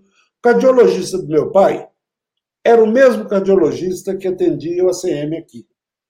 E o meu pai morreu na mão desse cardiologista. Foi trocar uma ponte de safena, um estente, e morreu no hospital. E o médico que sabia que eu estava fazendo a história da CM ligou para ele e falou: senador, morreu o pai de Fernando Moraes, talvez fosse bom o senhor dar um telefonema para ele. Ele me ligou e falou: Ô, doutor Fernando, que tragédia. O... Eu esqueci o nome do médico, aquele médico que era badalado aí, que era casado com a dona da Daslu. Sim. É... Tipo Clementino. Ele era Tranquese e o. Bernardino Tranquese. Bernardino Tranquese. Bernardino Tranquese. Memória boa, hein? Nada como a juventude. E o Tranquese ligou para a CM e falou: senador, o pai do Moraes, que está fazendo sua história, acabou de morrer, agora, de manhã, aqui no hospital. E ele me ligou. Olha, estou ligando para te dar um abraço, te dar os pesos e tal. é, se isso antes da morte do Luiz Eduardo. Mas ele já tinha perdido uma filha que se matou com um tiro no ouvido e que muita gente acha equivocadamente que ela se matou por divergências de natureza de gênero com o pai, porque ela era homossexual, e que as pessoas acham que ela se matou porque o pai tinha, é, fazia pressão e tal. Não é verdade. Ela se matou porque ela teve uma paixão frustrada por uma outra mulher e, e, e perdeu as e deu um tiro na cabeça. Pegou um revólver da, de um segurança, de um escolta do, do ACM, quando ele era governador, eu acho, era, nem ou era ministro, não sei, pegou um revólver e deu um tiro na cabeça. E era uma filha que ele adorava, adorava, adorava. E aí, na hora que termina o telefonema, ele diz: Olha, se isso te conforta de alguma maneira, pensa no seguinte: um filho enterrar um pai é da natureza das coisas, faz parte da vida, faz parte da natureza. A merda é um pai enterrar um filho. Então, eu sei que qual deve ser a dor que você está sentindo, não sei como eram suas relações com seu pai, mas de qualquer maneira suponho você esteja sofrendo muito, mas se isso te conforta de alguma maneira, saiba que é da natureza das coisas um filho enterrar um pai. Passa o tempo, morre Luiz Eduardo. Na hora que eu entro na, na sala onde ele está, ele se levanta, descabelado, e ele era um sujeito que tinha um cuidado obsessivo com o cabelo. Eu não sei se ele usava essas coisas, gumex, gel, mas ele tinha sempre o cabelo alinhadíssimo. E ele estava desfeito, descomposto. E ele se levanta e me dá um abraço, começa a chorar.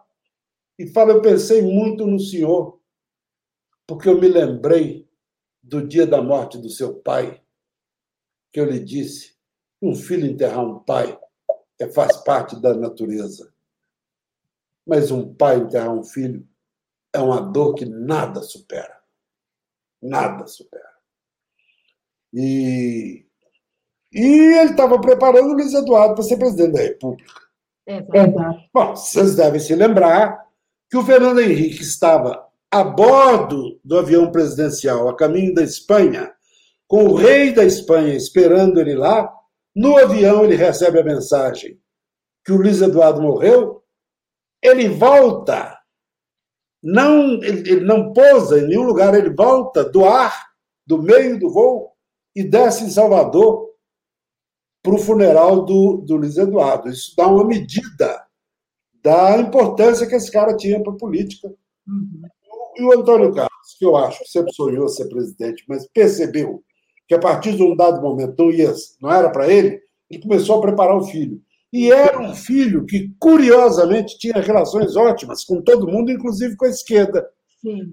Eu me lembro que eu estava lá, na, na, na saída da, da, da, ali da Câmara Ardente, como se diz, e vim para fora da Assembleia para fumar meu charutinho, e estava conversando com alguém ali, e eu vi subindo uma rampa a pé o Gabeira e a Marta Suplicy. Sabe? PT, assim, PT maconheiro, né? PT. É, é. Isso, isso é uma, uma, uma, um referencial de como ele era um sujeito muito mais amplo que o pai uhum. nas relações políticas. É, foi, foi. Eu não sei se eu vou escrever, porque na verdade, na hora que eu me senti pronto, quando, quando ele morreu, quando Antônio Carlos Magalhães morreu, eu falei: pronto, tô, vou escrever. E aí entra o outono e me atravessa o caminho. Agora e você vai escrever o quê, então? Pois é. E, aí... para escrever do Lula. E aí eu pensei o seguinte. Ah, o Antônio Carlos Magalhães, eu não tenho medo de que alguém escreva, porque o que eu tenho ninguém tem nem terá. É. Já o Lula, se eu não pegar agora, alguém pega. Com todo, o risco, com todo o risco de fazer um vivo, eu preferia guardar o ACM. Agora, eu não sei se eu vou fazer um, um livro ou se eu fui procurado por uma produtora daqui de São Paulo que ia fazer uma série de 10 capítulos sobre Antônio Carlos, com a história do Antônio Carlos, que está me seduzindo muito, eu estou ficando muito. Ah, sabe? Tudo bem, mas tem que fazer o livro. Mas antes, vamos falar desse livro aqui. O livro tem, como você falou, é uma, um ritmo de reportagem. É aquela coisa que você começa a ler, você não para mais, você vai. Agora, ele começa, então, na prisão em 2018, entra na história, é, essa história passada do Lula, e a vai partir da prisão, a partir da prisão de 80. Exatamente. A prisão de 80, a história dele, a entrada na política. Agora, eu fiquei pensando, um volume só depois desse vai ser absolutamente impossível. Eu imagino que você vai fazer mais uns, uns dois ou três volumes. Porque a, a, a, passagem pela presidência, isso que você pensou originalmente, né? Esses bastidores da presidência, você acha que a gente vai ter de alguma maneira? Isso são só os arquivos da Clara Antes? Como é que a gente vai tudo, entender, tudo. conhecer esse bastidor que, que é importantíssimo? Olha, eu acho que o livro da Clara Antes deverá ser um grande livro é, pelo papel que ela é, é, exerceu na presidência dele. Ela sabe tudo sabe tudo. Não sei se ela. É, o livro que ela vai publicar. Ela está escrevendo. Ela ainda brincou comigo, eu liguei para ela tempos atrás, porque ela, ela é uma das pessoas que me chama de stalinista militante e, e gritava toda vez que eu estava no Instituto Lula, ela dizia o seguinte: está chegando o embaixador do Ahmadinejad de provocação.